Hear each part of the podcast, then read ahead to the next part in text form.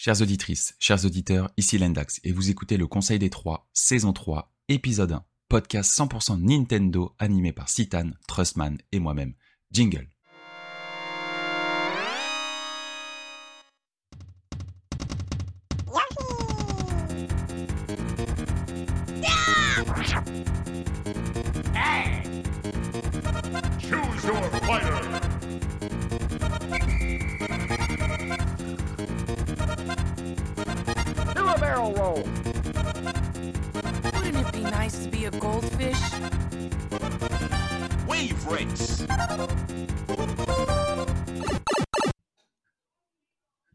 Bienvenue à tous dans ce nouvel épisode du Conseil des Trois qui est à 3, incroyable, parce qu'à la fois on était deux avec Citan abandonnés de notre cher Trust. Pensez à toi, j'espère que tu vas bien. Et bonne année à tous, messieurs, en ce début d'année 2023, fin janvier quasiment, mais bon, il était temps. On a encore le droit. Nous sommes de retour. Exactement, on a encore le droit.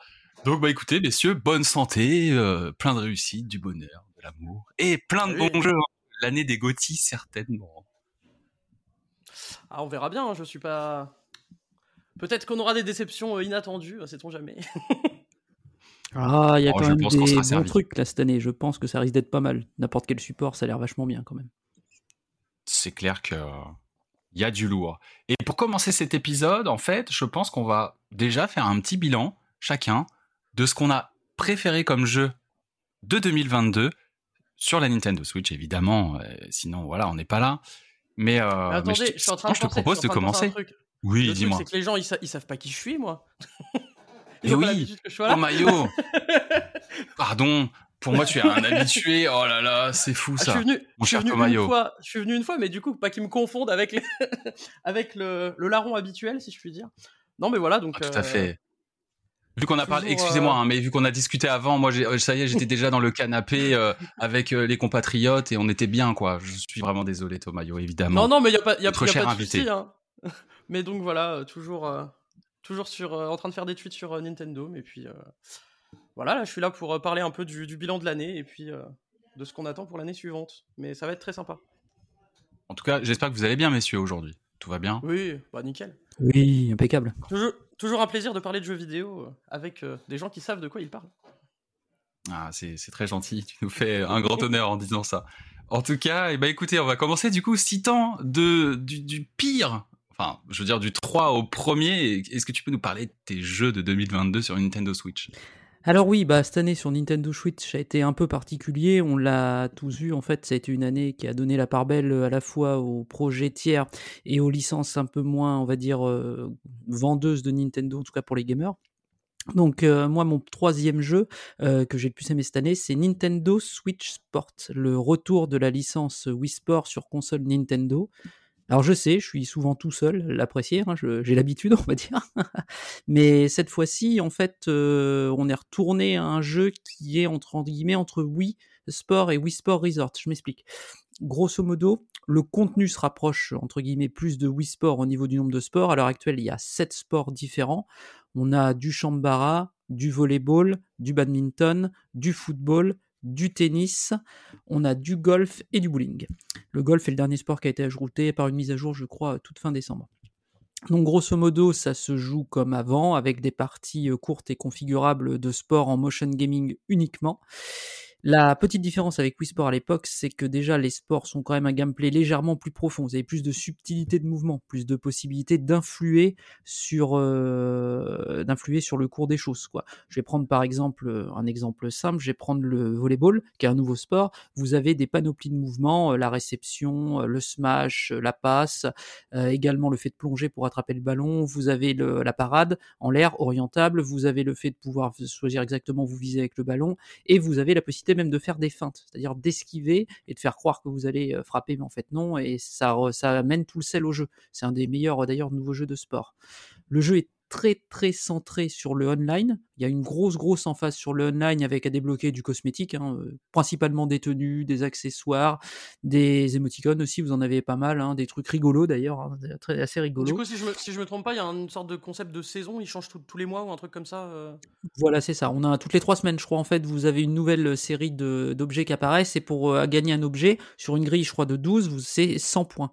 Et pour faire 100 points, c'est pas bien compliqué, bah, c'est gagner des parties ou jouer tout simplement en ligne. Alors, euh, plus les jeux sont longs, entre guillemets, c'est-à-dire le golf, une partie c'est long, ou le bowling, une partie c'est long, vous gagnez beaucoup de points. Et plus le jeu est court, le badminton, le chambara, vous gagnez euh, pas beaucoup de points parce que les parties peuvent être faites en fait en 4-5 minutes, quoi, grand maximum, quoi. Alors, ce qui est vachement bien, c'est déjà que l'esthétique est beaucoup moins froide qu'était l'esthétique de Wii Sport. Wii Sport, on se souvient, euh, très aseptisé, très blanc, euh, passer la musique de l'écran titre, plus des masses de musique et tout, etc. Donc euh, voilà, c'était Wii Sport, c'était quand même un délire. Là, on est sur quelque chose de différent. On est, on se rapproche plus de ce que fait Nintendo habituellement sur ses jeux. Vous avez des petites musiques partout, pendant les sports, par moment, à la fin, après chaque point important et tout. Euh, C'est assez bien fait à ce niveau-là. La reconnaissance de mouvement est vraiment très très bien sur certains jeux. J'ai fait beaucoup, et quand je dis beaucoup, c'est 300 heures de golf sur euh, Wii Sport Club. Donc euh, je maîtrise le golf de Wii Sport Club. On est Ah ouais, sur un vache. système. Ah oui, oui, oui. oui, oui. J'avais des- beaucoup de soirées avec un ami très fan de golf et qui trouvait le jeu absolument formidable. Ah, je connais les trous, ça, il n'y a pas de problème. Je sais par où faut passer, je, je connais toutes les variables. Parce que ça, ça va. si je me trompe pas, connais c'est les les mêmes. Bravo. Oui, Ils on ont a mis les 18 mêmes. euh, Alors oui et non. Oui, on a 18 trous identiques. C'est 9 trous qui viennent de Wii, Wii Sport 1 et 9 trous de Wii Sport Resort. Et on a 3 trous complètement inédits qui viennent de nulle part. Je suis tombé dessus euh, par hasard parce qu'en fait, on peut pas les sélectionner. Ceux-là, ils apparaissent qu'en mode random en fait euh, quand tu mets actives le random, qui est d'ailleurs nul. On en reparlera après. Mais euh, qui est, euh, ils apparaissent et c'est des trous qui n'existaient pas avant dans les environnements qui ne sont pas les environnements habituels de de Switch Sport ou de Wii Sport même tout court. Donc c'est plutôt bien. Ils sont plutôt pas mal d'ailleurs ces nouveaux trous et c'est juste dommage qu'ils en aient mis que 3. Mais bon. Ils ont quelque chose de particulier ou c'est dans la dans le, Oui, dans le même principe que les autres Alors oui, ils sont beaucoup plus durs. Déjà, c'est-à-dire qu'en fait, il y a Ah, beaucoup plus d'obstacles et de variétés d'obstacles pour accéder en fait au trou. Et alors, quand tu arrives sur le, le green, c'est les montagnes russes, c'est-à-dire que tu as le drapeau avec des pentes, des virages et tout. Pour mettre un coup de putter là-dedans qui va tout droit, enfin, c'est quelque chose. Le golf en plus, qui est d'ailleurs, le- moi je trouve toujours le meilleur jeu de, de Switch Là, c'est plus simple en fait. Avant, c'était très dur dans Wii Sport Resort de jouer au maximum de la force. C'est-à-dire qu'en fait, quand tu bourrais, tu pouvais même difficilement atteindre le maximum. Je pense que ça avait été fait pour éviter que les gens dépassent la limite. Et en dépassant la limite, tu perds la précision et tu t'en vas dans tous les côtés et tout. C'était fait pour pas que les gens se perdent trop. Là, ils ont pas hésité à ce que ce soit plus complexe. Tu dépasses facilement la limite. Donc, faut mieux doser ton mouvement. Mais je trouve la reconnaissance de mouvement vraiment très bonne à ce niveau-là. Il faut vraiment faire les gestes soit doucement, soit avec la bonne amplitude. Mais c'est assez simple à réaliser. C'est vraiment, vraiment très fun.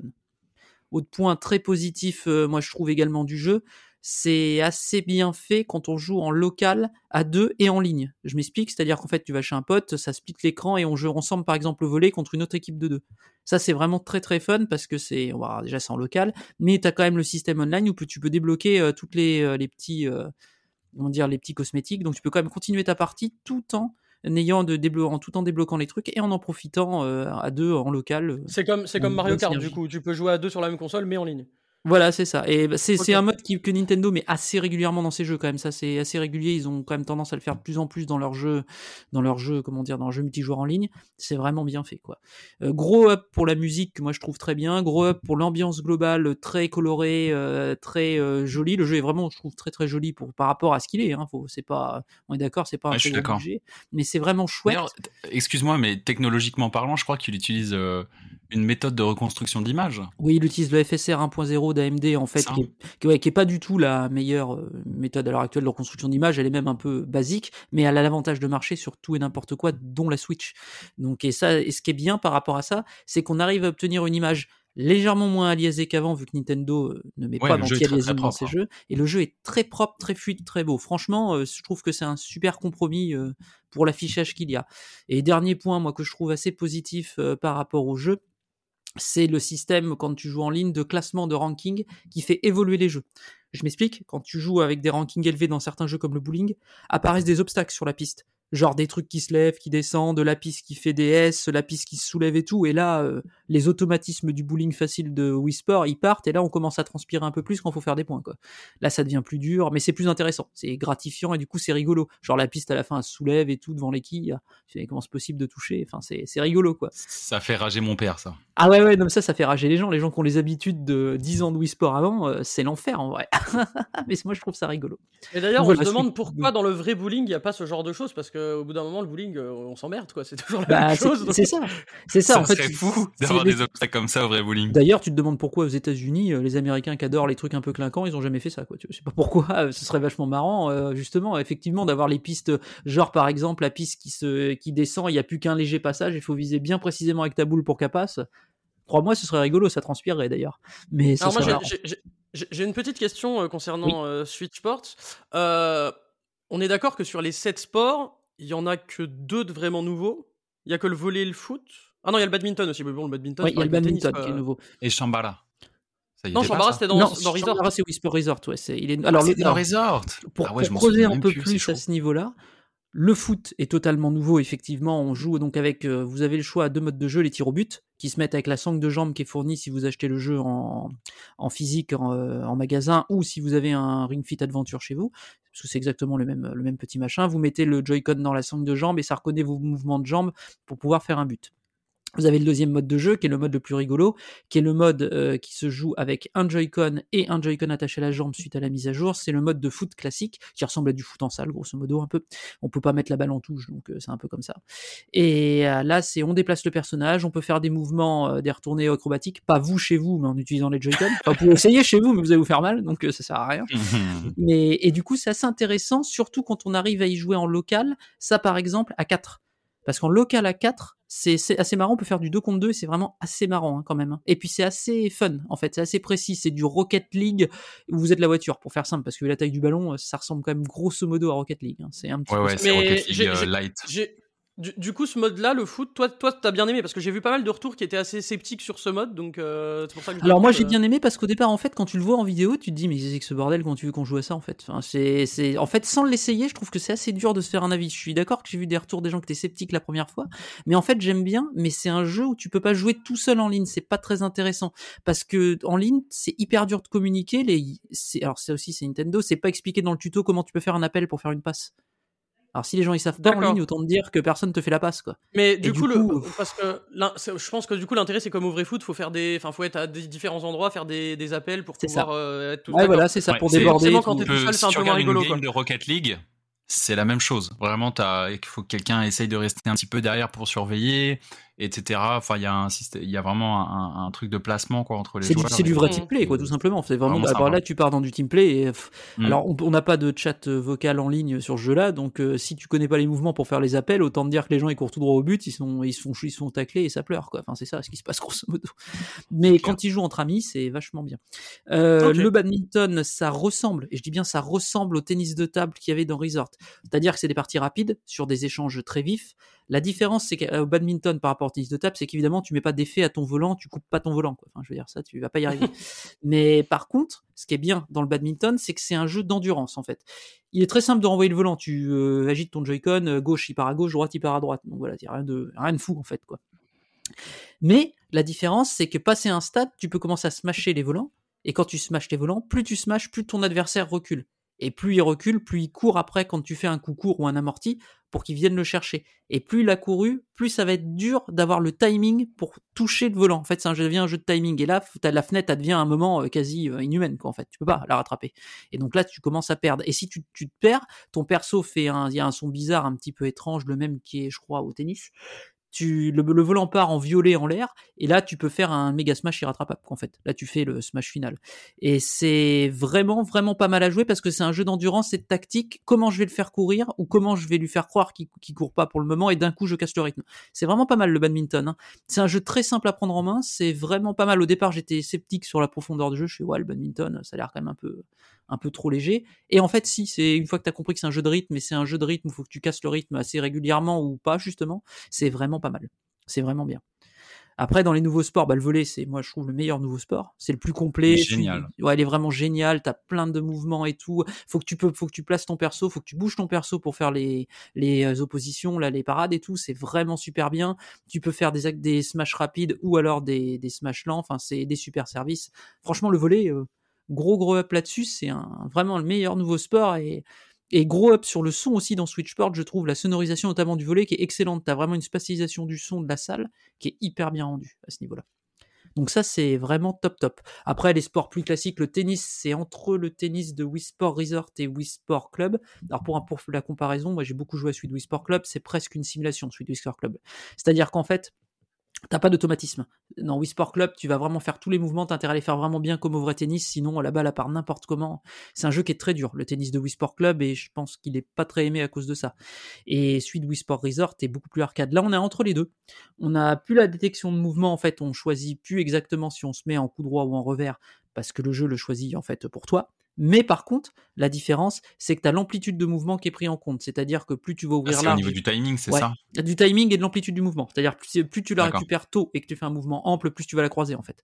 Et ce qui est pas mal, c'est que tous les autres effets, euh, l'effet, le- lifté, l'effet euh, coupé, donc euh, ça c'est vachement bien rendu. On peut vraiment chercher à jouer les lignes et ça c'est cool parce que c'était pas le cas avant. On peut même jouer les poteaux du, du filet comme moi j'ai réussi à faire une fois, ce qui fait un truc marrant d'ailleurs. c'est marrant. Et on peut jouer également les lobes et tout de manière assez cool. Et c'est un super jeu parce que là aussi c'est un jeu d'endurance parce que ton perso il s'épuise, plus il va à gauche à droite du terrain, le suit le joueur de fond de cours, plus il s'épuise. Donc faut bien maîtriser la volée qui est assez dure. Franchement le tennis c'est pas mal, c'est vraiment bien rythmé, j'en ai fait beaucoup en ligne, c'est vraiment pas mal. hein. Le tennis c'est vraiment bien. Après le bowling est classique et le golf le chambara sont classiques. Le chambara la différence c'est que jouer avec les deux sabres maintenant, donc avec les deux Joy-Con, c'est rigolo, mais ça reste quand même un jeu où tu sens que les enfants s'amusent à taper à fond dessus et c'est très dur de développer un jeu, euh, enfin de, dire je vais faire je vais à ce moment-là, c'est compliqué. Mais c'est amusant, c'est un jeu des fouloirs et il est plutôt pas mal. Voilà pour Switchport. Franchement, pour 35 euros, je le conseille. On s'amuse bien en famille. Et moi, j'ai passé pas mal de temps en ligne avec des amis, même tout seul. Et franchement, euh, ça se joue. hein. C'est vraiment de la bonne qualité de Nintendo. Le jeu est très bien fini en plus. C'est vrai, bah, Ok, je bah. confirme. Moi, j'y joue euh, régulièrement quand je vais chez mes parents. Ils attendaient ce jeu comme le Messi. Euh, et c'est voilà, du coup, à chaque fois, petit bowling en ligne avec, euh, avec mon père, petit tennis, euh, etc., etc. On rigole bien. C'est très très sympa. Euh, juste petite question, dans les cosmétiques, il n'y a pas de trucs Nintendo, genre des, ca- des casquettes Mario ou des conneries comme ça euh, Pas pour le moment. C'est vraiment là, on a eu, tu vois, le costume du Père Noël, l'employé de bureau, euh, le joueur de golf riche, le joueur de tennis de la haute Le société. salaryman. Le sal- ah Alors, oui, le moi- salaryman. Parce que moi, j'ai pas, j'ai pas, j'ai pas eu l'occasion de jouer au jeu, mais du coup, je suis un peu, euh, j'ai du mal avec les, les espèces de remplaçants de mi bizarres. Je suis pas T'as les Mi, convaincu par toujours. leur. Ouais, alors je, je sais qu'il y a les mi, mais les, je sais plus, les sportsmates. Les sportsmates, ouais. En fait, les sportsmates, au départ, ça fait très. euh, là, tu sens qu'ils essayent de choper les jeunes gamins de 8 à 10 ans, en fait, qui euh, assez, euh, on va dire, euh, assez, comment dire, assez fans de, de la mode ou d'un truc comme ça. Tu sens bien qu'au départ, c'est ça. Mais euh, bonne nouvelle, plus tu débloques de cosmétiques, plus tu as de possibilités de personnalisation avancée avec les sportsmates. C'est-à-dire la coiffure, les yeux, les machins. Tu développes développer vraiment beaucoup de choses. C'est vraiment très. Là, au stade où on en est rendu, c'est très très personnalisable. Alors pour le moment, les anciens trucs ne reviennent pas. J'imagine qu'une fois qu'ils auront fini leur, on va dire, année de contenu, tout le reste va tourner, tu vois. Tu pourras en Oui, oui, ravoir, etc. c'est toujours le cas en ligne. Mais du Voilà, coup, je me pose la question pourquoi ils ont, enfin parce que pourquoi ils ont pas justement remplacé les mi sur Switch par euh, des trucs un peu plus personnalisables comme ça? Enfin, je sais pas, je trouve ça bizarre d'avoir deux types de de personnages comme ça euh, qui sont censés représenter le, le joueur en tant qu'avatar. Et je trouve Alors, ça dommage de pas les avoir fait- mis au niveau du système en fait. Ouais, alors je suis d'accord avec toi, mais je pense qu'en fait, euh, là, il y a une différence, je pense, qui se crée. Enfin, il y a une petite différence chez Nintendo. Je pense qu'ils ont voulu, avec ça, faire plaisir aux anciens en gardant les mi dans ce jeu-là. Ce qui est plus vraiment le cas dans leurs autres jeux. Il n'y a plus vraiment les mi dans les autres jeux Nintendo. Tu sens bien que c'est un peu relégué à part les, à part les Enfin, maintenant portages, c'est dans les dire. paramètres, oui, donc. euh, Voilà, c'est dans les paramètres. C'est devenu, on va dire, ton avatar de bureau, quoi, on va dire, entre guillemets, parce que c'était un personnage connu du grand public. Mais là, tu sens qu'avec les Sportsmates, ils essayent vraiment de mettre en place plus des personnages plus identifiables, plus modernes, entre guillemets, plus dans l'air du temps. Et oui, je pense que moi aussi, peut-être qu'à la prochaine Switch, on va aller vers ça, entre guillemets, vers ce genre de petits personnages-là, euh, qui ressemblent un peu plus, pour le coup, je mets des guillemets aux avatars que faisait Microsoft sur Xbox 360. Ouais. Xbox, ouais. Mm.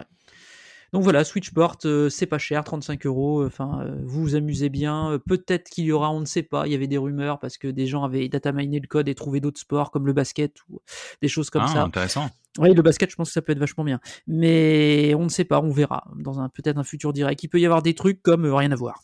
on verra bien. Très bien. Bah écoute, euh, t'as un bon début déjà pour ton Ouais. top 3. Et qu'est-ce qui nous attend en deuxième jeu chez toi Alors en deuxième jeu, on reste chez Nintendo pour euh, une suite que pas grand monde pensait qu'ils allaient faire et qui au final ils ont fait, c'est Splatoon 3. C'était peut-être le plus gros jeu euh, interne Nintendo sorti cette année, hein. grosso modo. euh, C'était un des jeux les plus attendus quand même chez Super Nintendo. On a tous vu les ventes stratosphériques au Japon sur les trois premiers jours et même les ventes actuelles. Le jeu est en train de rattraper Mario Kart au Japon alors qu'il est sorti depuis trois mois, ce qui est hallucinant.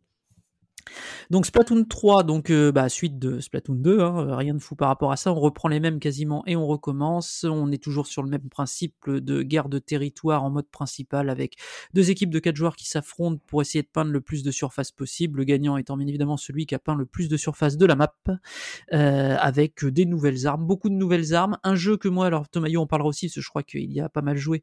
Euh, Ouais, ouais. Un jeu, Même plus que jeu toi. plus. Oui, c'est très possible que ce soit plus que moi, oui. Un je jeu plus péchu. 200, 240 heures, un truc déjà. Oh, t'es un petit joueur. J'ai dans mes contacts, il y en a qui sont à 500 déjà. Mais Ah oui, oui, il y a des fous. Oui, euh, GDK, bonjour. Et euh, surtout, euh, on a en fait euh, un jeu, je trouve, plus péchu comparé à avant.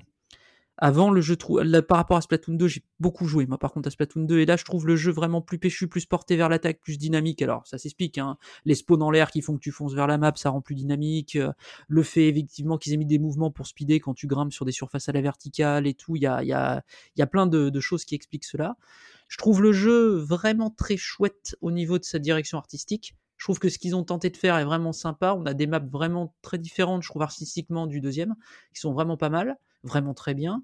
Je suis un gros joueur aussi également de Salmon Run, moi, le mode, de, on va dire, horde du jeu, pour faire simple. Grosso modo, une équipe de quatre personnes qui spawnent sur une map, vous avez trois vagues d'ennemis, voire plus, on va en parler après de la nouveauté, à abattre avec des boss et tout, et qui sont plus ou moins durs à battre en fonction du niveau que vous avez. Vous avez une barre d'expérience et plus vous êtes haut en titre, plus c'est dur et plus je vous envoie euh, l'enfer par moment. hein. va pas se mentir. Euh, C'est Avec compliqué, des- hein, Salmon Run. euh, C'est compliqué. ouais. Il est plus dur que celui du 2 d'ailleurs. Il est plus celui du Oui, 2, je j'arrivais trouve plus aussi. souvent à le finir. Et là, il y a des moments, c'est genre euh, Enfin, je sais pas, c'est euh, la guerre des mondes, quoi. Enfin, il t'arrive de toi, t'as, toi, t'as un sniper pourri et en face, t'as 800, 800 saumons qui t'agressent. Tu fais, mais je vais m'y Bah, arriver. c'est un fait. problème. Je, je- je trouve que c'est un problème avec ce mode, c'est que il y a des rotations fixes d'armes, et ce qui fait que des fois, euh, en fait, en fonction- parce que ah, le, le mode là, il était jouable, donc euh, alternativement dans Splatoon 2, il n'était pas tout le temps disponible. Là, du coup, ils ont fait que le mode soit tout le temps disponible constamment, et donc toutes les tous les un jour et demi, je crois, le- il y a une rotation donc euh, de terrain et une rotation d'armes.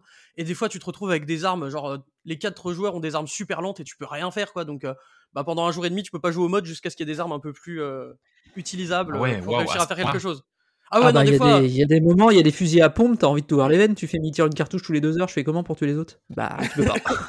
Soit tu pries d'être avec des gens qui ont un faible niveau et là ça va aller parce qu'ils vont pas t'envoyer beaucoup de saumon et tu te dis bah j'ai gagné une partie.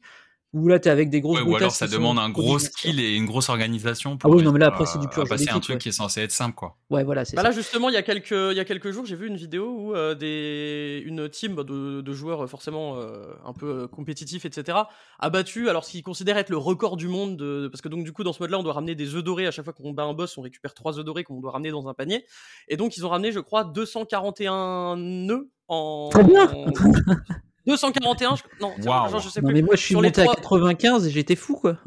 mais après, après, après, le truc, c'est que voilà, ils ont forcément pour arriver à ce total-là, ils ont eu des, euh, ils ont eu des vagues super euh, faciles. Ils ont eu le, la vague avec les, hum, je crois qu'ils appellent ça Ouais, les, les- salmonoïdes les se sont on doit balancer.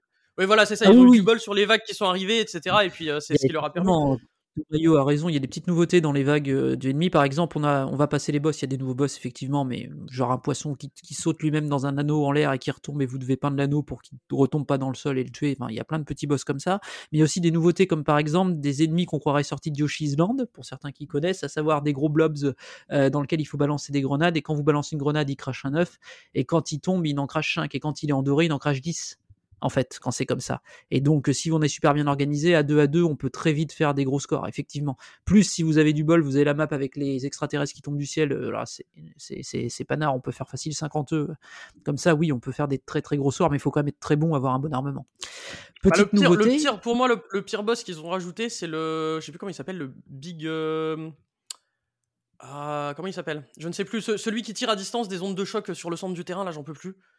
Ah oui, le, on va dire celui éclaté hier, là, j'appelle ça. Oui, vois ce que tu veux dire. Celui où il, où il balance un, un truc euh, de jaune, il tape dessus, et ça balance une grosse onde de choc qui en fait déjà te Oui, fait c'est sortir ça. de l'anxiété dedans. C'est, enfin, c'est l'enfer. Enfin, c'est, c'est Ouais, c'est. Il y, en a vraiment des très très compliqués.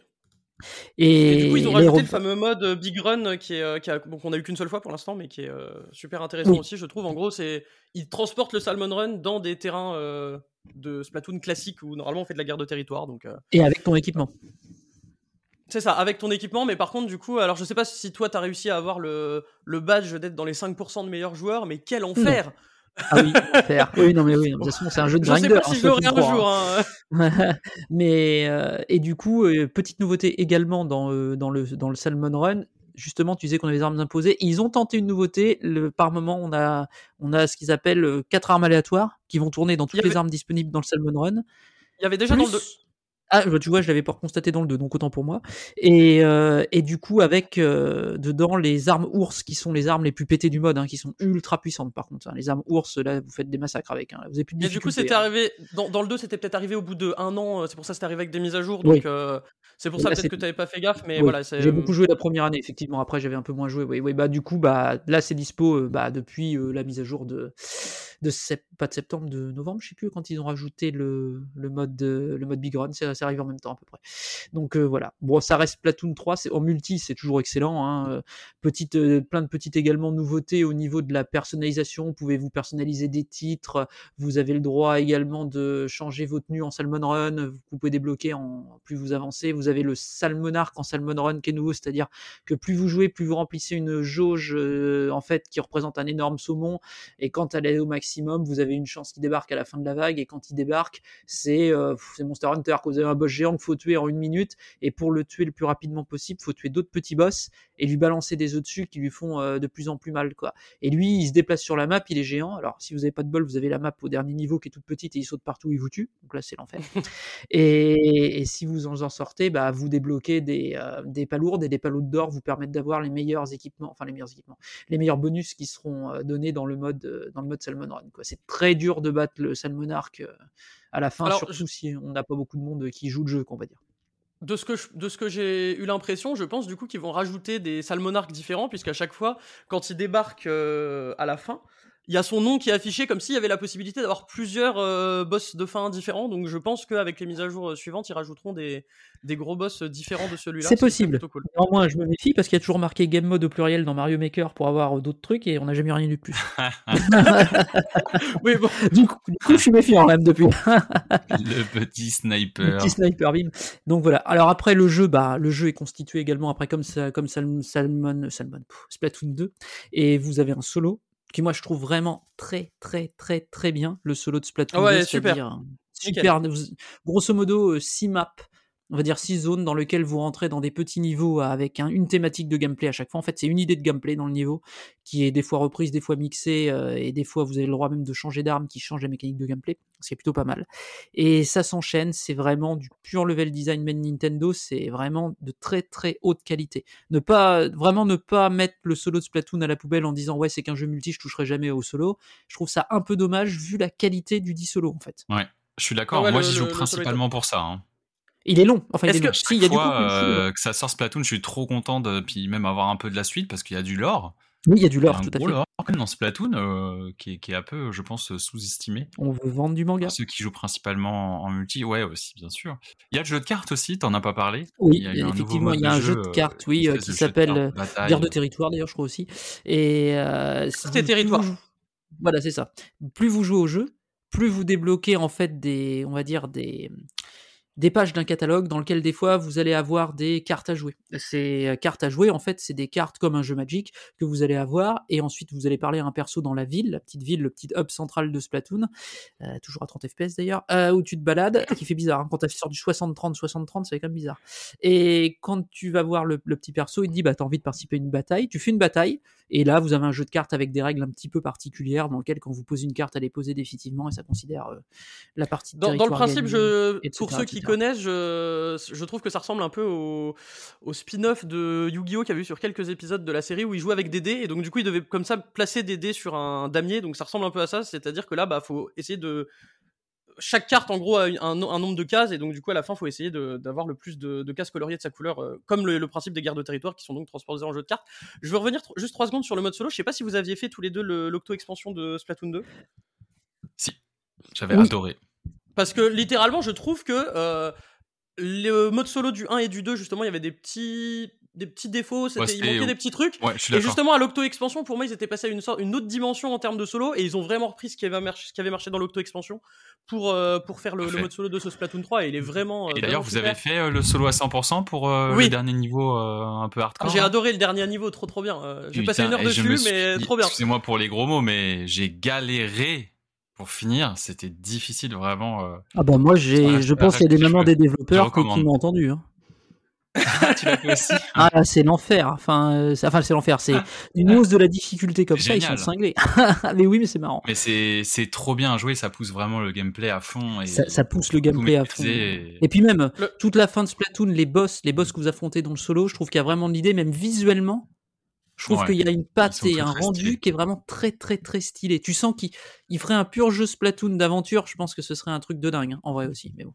D'ailleurs, Mais, euh, euh, je, je ne sais pas ce qu'ils feront de la licence, mais il y a, il y a du lore et je me dis qu'ils peuvent faire autre chose, euh, comme des spin-offs, tu sais, qui, qui pourraient être autre chose, ouais, clairement, de, de Splatoon. Et euh, à quand le- un mode Battle Royale aussi Bah Après, le, le, Rigolo. le- le truc, je, je, je trouve justement que pour moi, le dernier niveau du mode solo est, enfin, entre guillemets, pas si dur, entre guillemets, vu que j'ai. euh, je sais pas si vous aviez fait le tout dernier, enfin, si vous aviez fait justement l'octo-expansion à 100%, mais à la fin, il y avait un combat. Oui.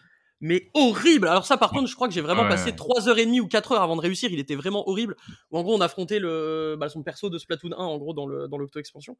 Et, euh, ouah, c'est donc, euh, disons que j'ai pas été surpris, entre guillemets, par ce, la difficulté de ce niveau, parce que je me suis dit, bon, Moi non Je- plus, je- mais. je m'attendais à pire que presque. Donc, euh, euh, Mais voilà, ça après, euh, il y a vraiment. plupart des niveaux. Justement, euh, Citan parlait du, du catalogue, mais en gros, euh, voilà, ils ont, ils ont repris ce qui marchait dans les jeux multi, c'est-à-dire que c'est un, un Battle Pass, quoi. Littéralement, il y a 100 niveaux. Oui, et oui, puis, euh, oui. Puis C'est un payant. Battle Pass gratuit. Vraiment bien fait d'ailleurs. Voilà, la diffé- voilà Sp- Splatoon en fait 3 il est vraiment construit comme un jeu de service, mais vraiment comme on l'entend à l'heure actuelle, c'est-à-dire euh, un système de saison grâce au catalogue, un système de mise à jour régulière qui vous lâche des maps euh, gratuits, du cosmétique euh, avec des nouveaux équipements, euh, des nouveaux titres, machin, tout ce que vous voulez derrière. Euh, c'est vrai, un jeu de grind aussi, Splatoon 3 quand même, hein, parce que pour débloquer des trucs, la vitesse où avance les barres, c'est c'est vraiment un jeu de grind beaucoup plus que Splatoon 2 à ce niveau-là. Et mais par contre vous payez rien en plus, c'est tout est, vous avez tout le contenu gratuit quoi. Donc, euh, Mais du coup, moi, je sais que ça me, ça c'est me, quelque chose qui me fait revenir sur le jeu parce que euh, sur Splatoon 2, des fois, bon, il y avait des périodes où je jouais pas trop, où je me disais bon, bah, j'ai autre chose à faire. Et là, le fait d'avoir le, le catalogue et notamment d'avoir le bonus de premier match gagné tous les jours, bah, du coup, Oui. tous les jours, je redémarre le jeu jusqu'à ce que je gagne au moins un match. Et puis après, je me dis bon, ok, je passe à autre chose. Mais euh, tous les jours, je vais relancer le jeu parce que je me Ouais, dis, je veux faire le catalogue et débloquer les Pass 100 pour paliers, quoi. Mais oui, oui, oui, c'est vraiment là-dessus, c'est- bien fait quoi. Et donc Splatoon 3, donc euh, alors le, le truc c'est que moi ce que j'attends dans Splatoon maintenant, j'aimerais connaître, on va les connaître là dans 15 jours je pense, de mémoire, les chiffres de vente de Splatoon parce qu'on sait que ça ultra cartonne au Japon. Je suis un peu plus curieux de savoir ce qu'a fait Splatoon 3 ailleurs en fait. On a vu des classements mais sans chiffres et je veux voir si la licence arrive à sortir de, du niveau où était rendu Splatoon 2. En fait, Splatoon 2 il a bien marché au Japon, il a marché correctement dans le reste du monde aussi. Hein. Faut pas dire que ça marche pas quoi, donc ça marche même très bien. Mais mais le truc, c'est que je me demande jusqu'à quand ça va marcher comme ça, quoi, en fait. Parce qu'il faudrait n'avait que ça pas eu passe, je pense, des- une dimension. On n'avait pas eu des chiffres sur les, les derniers résultats euh? Non, parce qu'il est sorti, à- il est sorti au début septembre, mais on n'a pas de résultat de décembre, en fait. On a juste su euh, que Nintendo a communiqué 3 millions euh, et quelques au Japon, euh, record de vente absolue d'un jeu en 3 jours, euh, repulvérisé par Pokémon euh, deux semaines après, enfin trois deux mois après quand même bon. Mais du coup, Aïe, aïe, euh, aïe. Ah mais oui, d'accord, oui, parce que les derniers chiffres ils sont au 30 septembre. Ouais, ouais, t'as raison, ok. Ouais, voilà, du coup, on les aura bientôt. Et moi, je serais curieux de voir. J'espère que ça se vend plus, parce que moi, je trouve que ça mérite. hein, J'espère que ça vend plus euh, en Occident. J'ai vu les chiffres français. C'est bien, mais c'est bien comme Kirby, quoi. Donc, euh, voilà. Ouais, je pense, que, pas- je pense que chez nous, ça, ça, ça, ça aura jamais le- l'aura de, des plus grosses séries Nintendo. Je pense que c'est. Alors, ça dé- euh. moi, je pense que ça dépend. C'est comme dit Lendax, si un jour il développe un peu, parce que je pense qu'une partie du public veut ça Ça dépend maintenant. du cross-média. Il, cross-média et du lore. euh, plus. euh, De toute façon, Nintendo, ils sont en train de s'y mettre à fond. C'est un sujet peut-être qu'on discutera vers la fin, mais euh, voilà, au niveau de tout ce qui est euh, produits dérivés animés, films, etc. euh, Splatoon potentiel très puissant, donc euh, Oui, oui, oui, voir oui.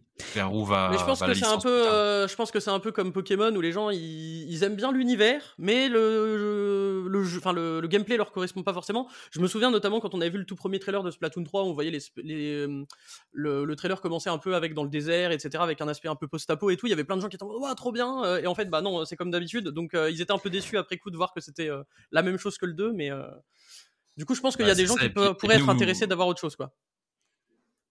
Et les enfants, comme partout, ils fonctionnent par mode. euh, et en Occident, euh, la mode, c'est un peu Fortnite et tout, quoi. C'est euh, voilà, c'est aussi ça, quoi. Donc il y, a- il y a ce côté-là, alors qu'au Japon, c'est vraiment Splatoon. C'est- là où c'est culturellement implanté, quoi. Ils ont Voilà, du goût, voilà. voilà, ils ont du goût. Oui, oui, tout à fait. Ils ont du goût, c'est sûr. Splatoon 3, donc encore, euh, on en a pour encore, euh, bah, euh, je crois que c'était deux, c'était un an hein, de suivi de contenu. Ils ont pas communiqué. de- Ils, ils ont pas communiqué euh, parce que le, le truc c'est que par Pas contre de ils ont dit déjà que- Splatfest, un an de mise à jour? bah je crois que sur le 3 ça a Moi, pas été communiqué on sait qu'on a le on sait par contre qu'on va avoir un DLC payant comme le expansion donc je pense qu'on aura un Oui, deuxième dit solo depuis, comme oui, oui, euh, ça oui. Ouais, donc oui, on aura certainement un- une rap de solo, probablement dans l'année, hein, faut s'attendre à ça. Donc euh, peut-être vers la fin de Par l'année. contre, je sais c'est sûr, je, je suis en train de me dire, mais c'est sûr qu'on aura plus d'un an de mise à jour parce que les saisons, elles durent trois mois. Donc, théoriquement, on a quatre saisons par an. Et il y a un, un succès, donc tu sais, les, les petites icônes, les badges que tu peux mettre sur ta splatiquette, comme ils appellent Oui. ça, qui demande d'avoir. euh, parce que donc, euh, un, un- un autre truc qui est aussi horrible dans Splatoon 3, faut quand même le dire, c'est la, la, machine à, la machine à boules. Euh, où on a des trucs aléatoires. Gachapon. Et ce truc, c'est horrible. Donc forcément, moi, je, je me suis un peu renseigné parce que bon, bah, je, en tant que complétionniste, j'essaye de tout avoir, machin, tout ça. Et C'est euh, horriblement il y a- cher. il y a une, non mais surtout, il y a une capsule dorée qui a une chance de tomber de 0,1%. Et dedans, t'as une bannière, t'as donc euh, une chance sur 1000. T'as une euh, bannière de saison dedans, donc c'est une bannière dorée. Et donc le truc, c'est que la bannière, elle change toutes les, bah, tous les trois mois.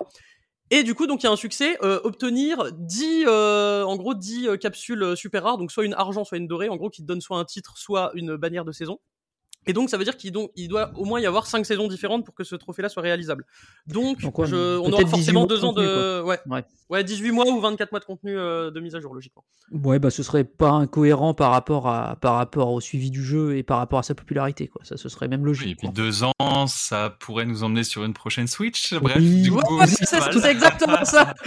On en reparlera tout à l'heure, je pense, mais euh, Ouais, ça fera partie clair. des arguments. Ah oui, ça fait partie des arguments, effectivement. Donc voilà, Splatoon 3. euh, si vous avez adoré Splatoon 2, bah, vous avez déjà probablement acheté Splatoon 3. Il n'y a pas trop euh, besoin de le savoir. Si vous connaissez pas, je trouve que c'est un bon épisode pour commencer, notamment à cause de son solo vraiment. Déjà, ce sera un excellent tuto. C'est que ça sert aussi quand même à ça. Le solo de Splatoon, c'est vous apprendre plein de petites choses en termes de déplacement, de placement, d'ennemis à affronter, de d'utilisation des armes et tout, qui sont vraiment très variés au niveau des armes, donc vraiment excellent. Et si vous avez envie d'un jeu multi-fun sur des parties courtes, pas prise de tête, le mode de base est toujours euh, super, qu'on soit ensemble, en équipe, euh, entre amis ou non, c'est vraiment top. quoi. Donc si vous avez l'occasion, c'est vraiment un super jeu multi Splatoon 3, ne pas hésiter à euh, le prendre. Ouais, il y a aussi les modes classés aussi qui sont cool. hein, euh, on en a pas parlé, mais bon. On n'a pas Ça pas.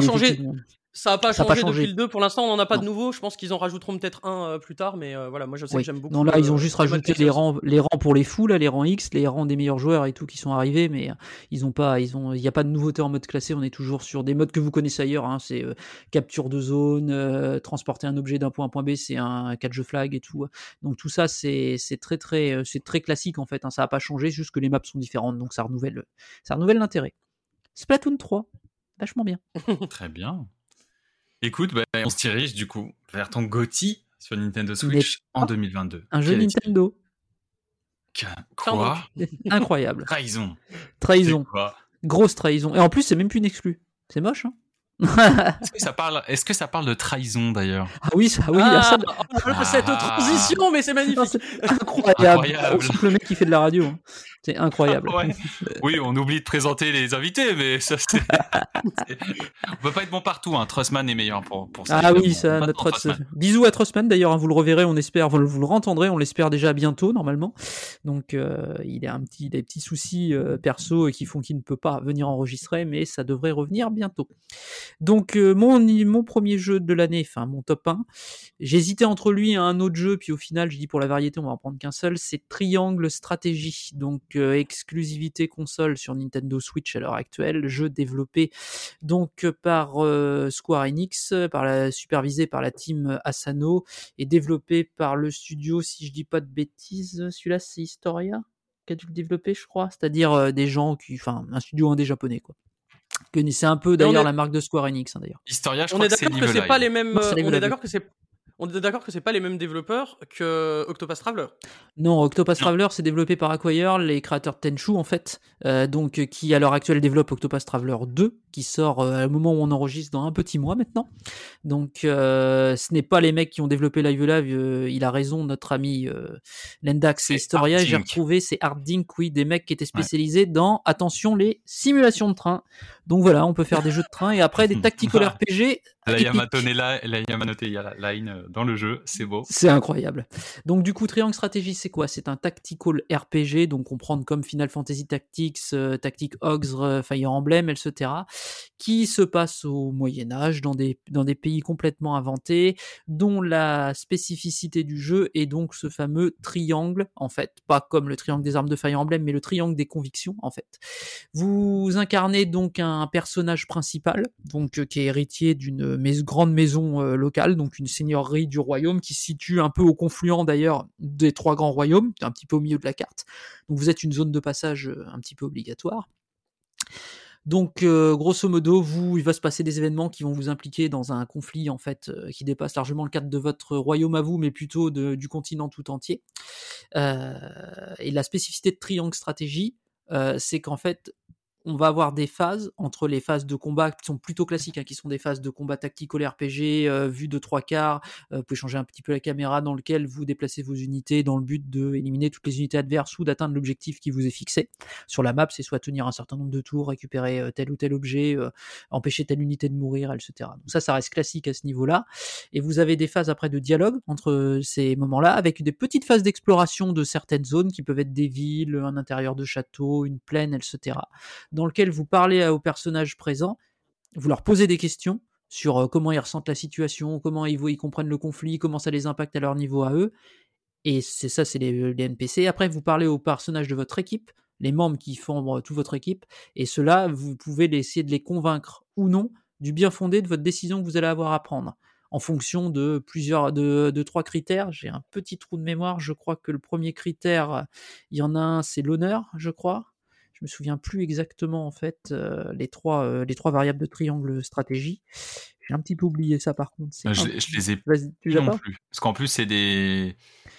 Euh, ouais, je vais, je vais chercher en parallèle. Alors, euh, donc grosso modo, quand vous arrivez à certaines phases, le jeu va vous obliger de faire un choix, c'est-à-dire qu'il va vous dire euh, tu prends telle route ou tu prends telle route. À ce moment-là, grand conseil de guerre avec euh, toutes vos unités qui vont décider Alors via c'est bon, un- je les ai, je les ai les trois. C'est le pragmatisme, l'éthique et la liberté. voilà pragmatisme, éthique Voilà, et liberté. c'est pas des mots. euh, voilà, c'est mots qui des ressortent tout le temps. À part la liberté, j'aurais pu le retrouver, mais les autres, oui, effectivement. Ouais. Donc, grosso modo, il va se passer un grand conseil de guerre avec toutes vos unités qui vont affronter via des joutes verbales. En fait, au départ, il y a telle unité qui va dire bah moi je suis plutôt pour qu'on aille là-bas parce que je pense ceci cela. Moi mes convictions me disent que euh, il faut faire ça. Euh, moi je suis pas d'accord, je pense que c'est une mauvaise idée, on va avoir des problèmes. Et vous en tant que chef de maison, votre but c'est de parler un peu à tout le monde et d'essayer d'influencer le vote qu'il va y avoir de vos personnages. C'est un jeu totalement démocratique il va se passer, vous allez choisir la route que vos personnages vont décider de choisir. C'est-à-dire, c'est pas vous qui allez décider à 100%, c'est le jeu qui va, en fonction d'un certain nombre de paramètres, plus pencher vers une route qui se penche vers le pragmatisme, une autre plus vers l'éthique et une autre enfin vers la liberté. Et ça va plus ou moins plaire à certains de vos personnages, ça. Donc il va falloir le prendre en compte en fonction des équipes que vous composez, de voir ce qui va se passer avec votre personnage. Et ça va influer aussi sur les personnages que vous allez pouvoir recruter ensuite. Ça va faire venir des personnages différents, parce que vous allez avoir des événements différents, en fait. Et à ce niveau-là, faut reconnaître que c'est super bien écrit. Alors là, l'écriture de Triangle Stratégie, c'est vraiment excellent. C'est un genre de Un Pas- délice. c'est un délice. On peut voir ça comme un Game of Thrones un peu. C'est un peu construit comme peut l'être Game of Thrones avec des rivalités de famille, euh, des trucs ancestraux, des maisons qui se planquent un peu euh, parce qu'elles sont plus petites, mais ils essayent de comment dire d'intriguer par derrière pour devenir au premier plan. Vous allez avoir tous les types de profils. C'est incroyable. À ce niveau-là, les mecs qui ont écrit ce jeu sont vraiment très très très très forts. Au niveau de l'écriture, c'est un, ça peut paraître un peu verbeux parce qu'il y a un petit peu beaucoup de dialogue au début, mais après ça va plus s'équilibrer avec les combats. On est largement dans ce qu'a proposé euh, Square Enix de mieux dans ce type de jeu-là. Ça vaut un Final Fantasy Tactics euh, dans l'écriture, par exemple, hein, largement. C'est vraiment. Et- et je- euh, moi, je bien. dirais à titre personnel, euh, c'est c'est même au-dessus parce que le jeu t'implique tellement dans les choix Oui. que, enfin, émotionnellement, c'est imbattable. Oui, et puis surtout, vous pouvez. euh, vous allez vous tromper. Il y a des moments où vous allez, vous allez vouloir un choix et ça va pas être celui-là. Vous allez, va falloir assumer quoi. En fait, va falloir assumer la décision collective. Vous êtes chef de l'équipe, mais c'est Je crois que c'est ce qu'il y a de plus décide. génial dans le jeu Eh ben finalement. oui, c'est ça. C'est qu'en fait, il y a un moment, euh, je vais prendre un exemple simple. Moi, je voulais que ma mon équipe fasse euh, une chose particulière. Euh, Elle m'a dit euh, fuck, on fera jamais ça, donc on va faire ça. Et euh, vous pouvez recharger votre partie, ça changera rien. C'est une ensemble de Mais décisions alors, accumulées. Il y a euh, une.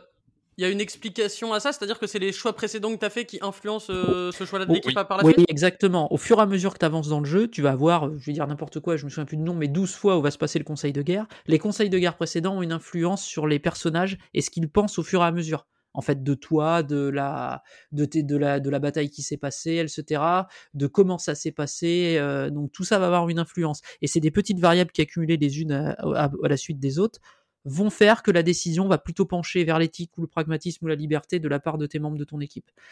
Et en fait, faut essayer de jouer le mieux qu'on peut en se disant moi je pense ça donc voilà. Et quand il te pose des questions et que tu te dis je veux que ça s'oriente par exemple vers la liberté, essayer de comprendre dans la réponse que tu vas avoir qu'est-ce qui pour toi représente le mieux la liberté? Et pour le et par rapport aux valeurs du personnage que lui défend. Ça tu peux le savoir en leur parlant, je veux dire ça peut être ça Oui. peut passer.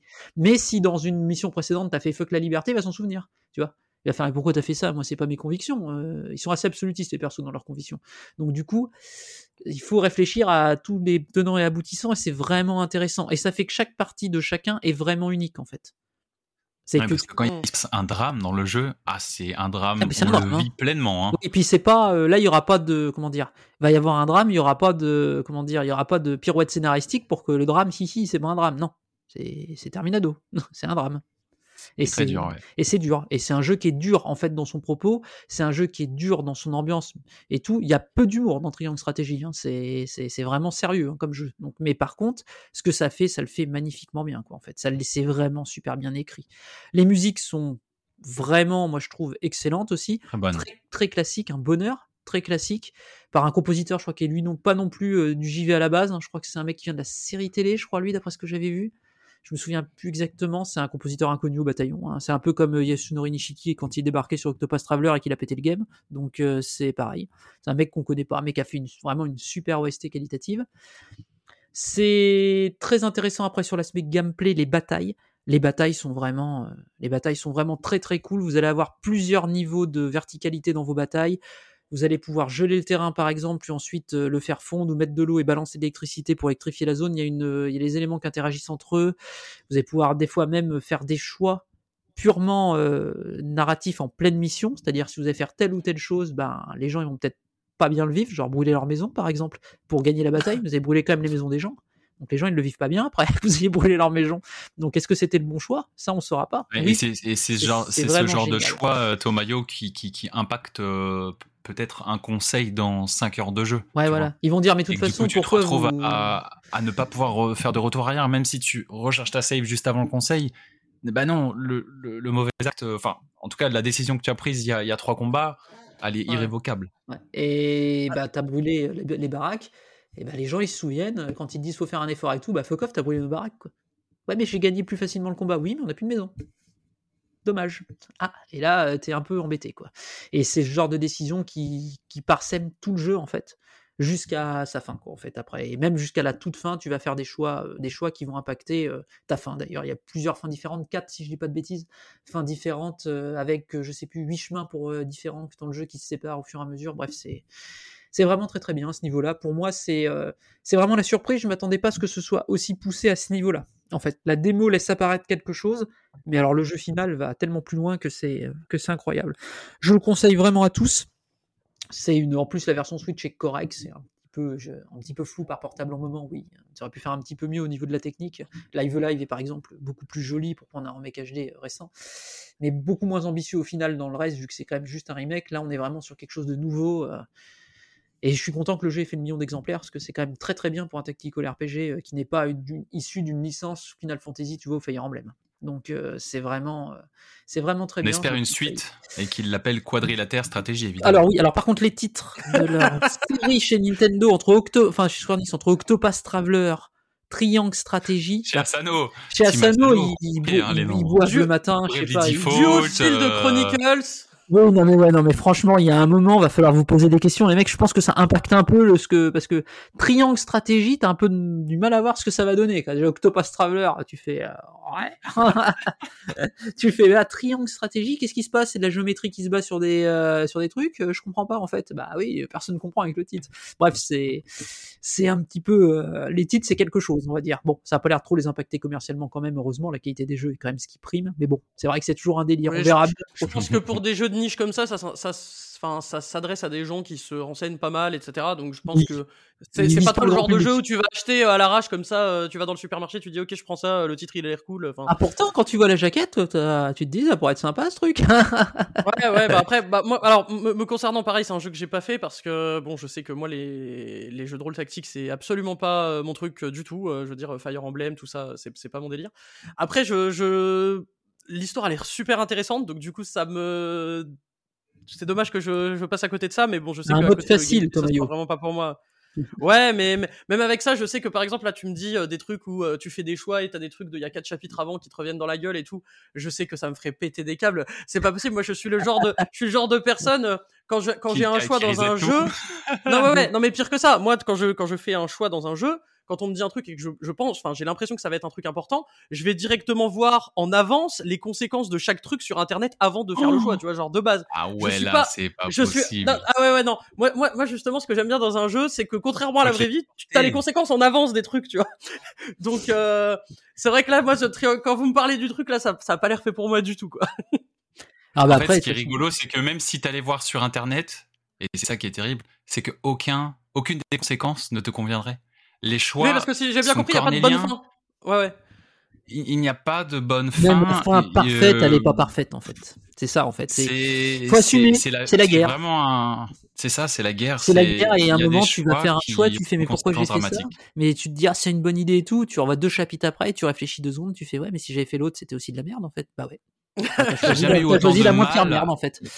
Faut que t'assumes. Moi, j'ai jamais eu autant de mal à choisir dans un jeu. Euh, alors que d'habitude, je trouve que les jeux qui te laissent des choix, j'ai toujours trouvé ça un peu nul parce que tu sais exactement où ça va. Et en vérité, Oui. c'est soit t'es gentil, C'est soit t'es méchant. yeux, c'est pour te donner l'illusion Voilà, que c'est t'as une fou. influence sur un scénario alors que tu n'en as Euh, pas en fait. Là, par contre, c'est Ah, là, t'en as une, hein. c'est fou. Là t'en as une bonne. L'effet Il y a- il est il fou. y a des jeux qui s'amusent quand même à te, à te faire des trucs genre ils te font croire qu'il y a une solution qui est la bonne puis après justement ils te disent ah bah non c'était une idée de merde pour euh, jouer un peu avec toi Voilà, mais là du coup exactement. si tout le jeu est comme ça mon dieu Où c'est tout tout est constamment euh, important et c'est de la politique. Tu fais sans arrêt de la politique. Et moi, j'aime pas ça en plus. Hein. Moi, le politique, euh, je me fais chier. D'habitude, c'est assez violent. Mais là, euh, j'ai trouvé que c'était incroyable la, la balance, justement la balance euh, pour faire euh, référence à La balance des convictions, oui. des convictions.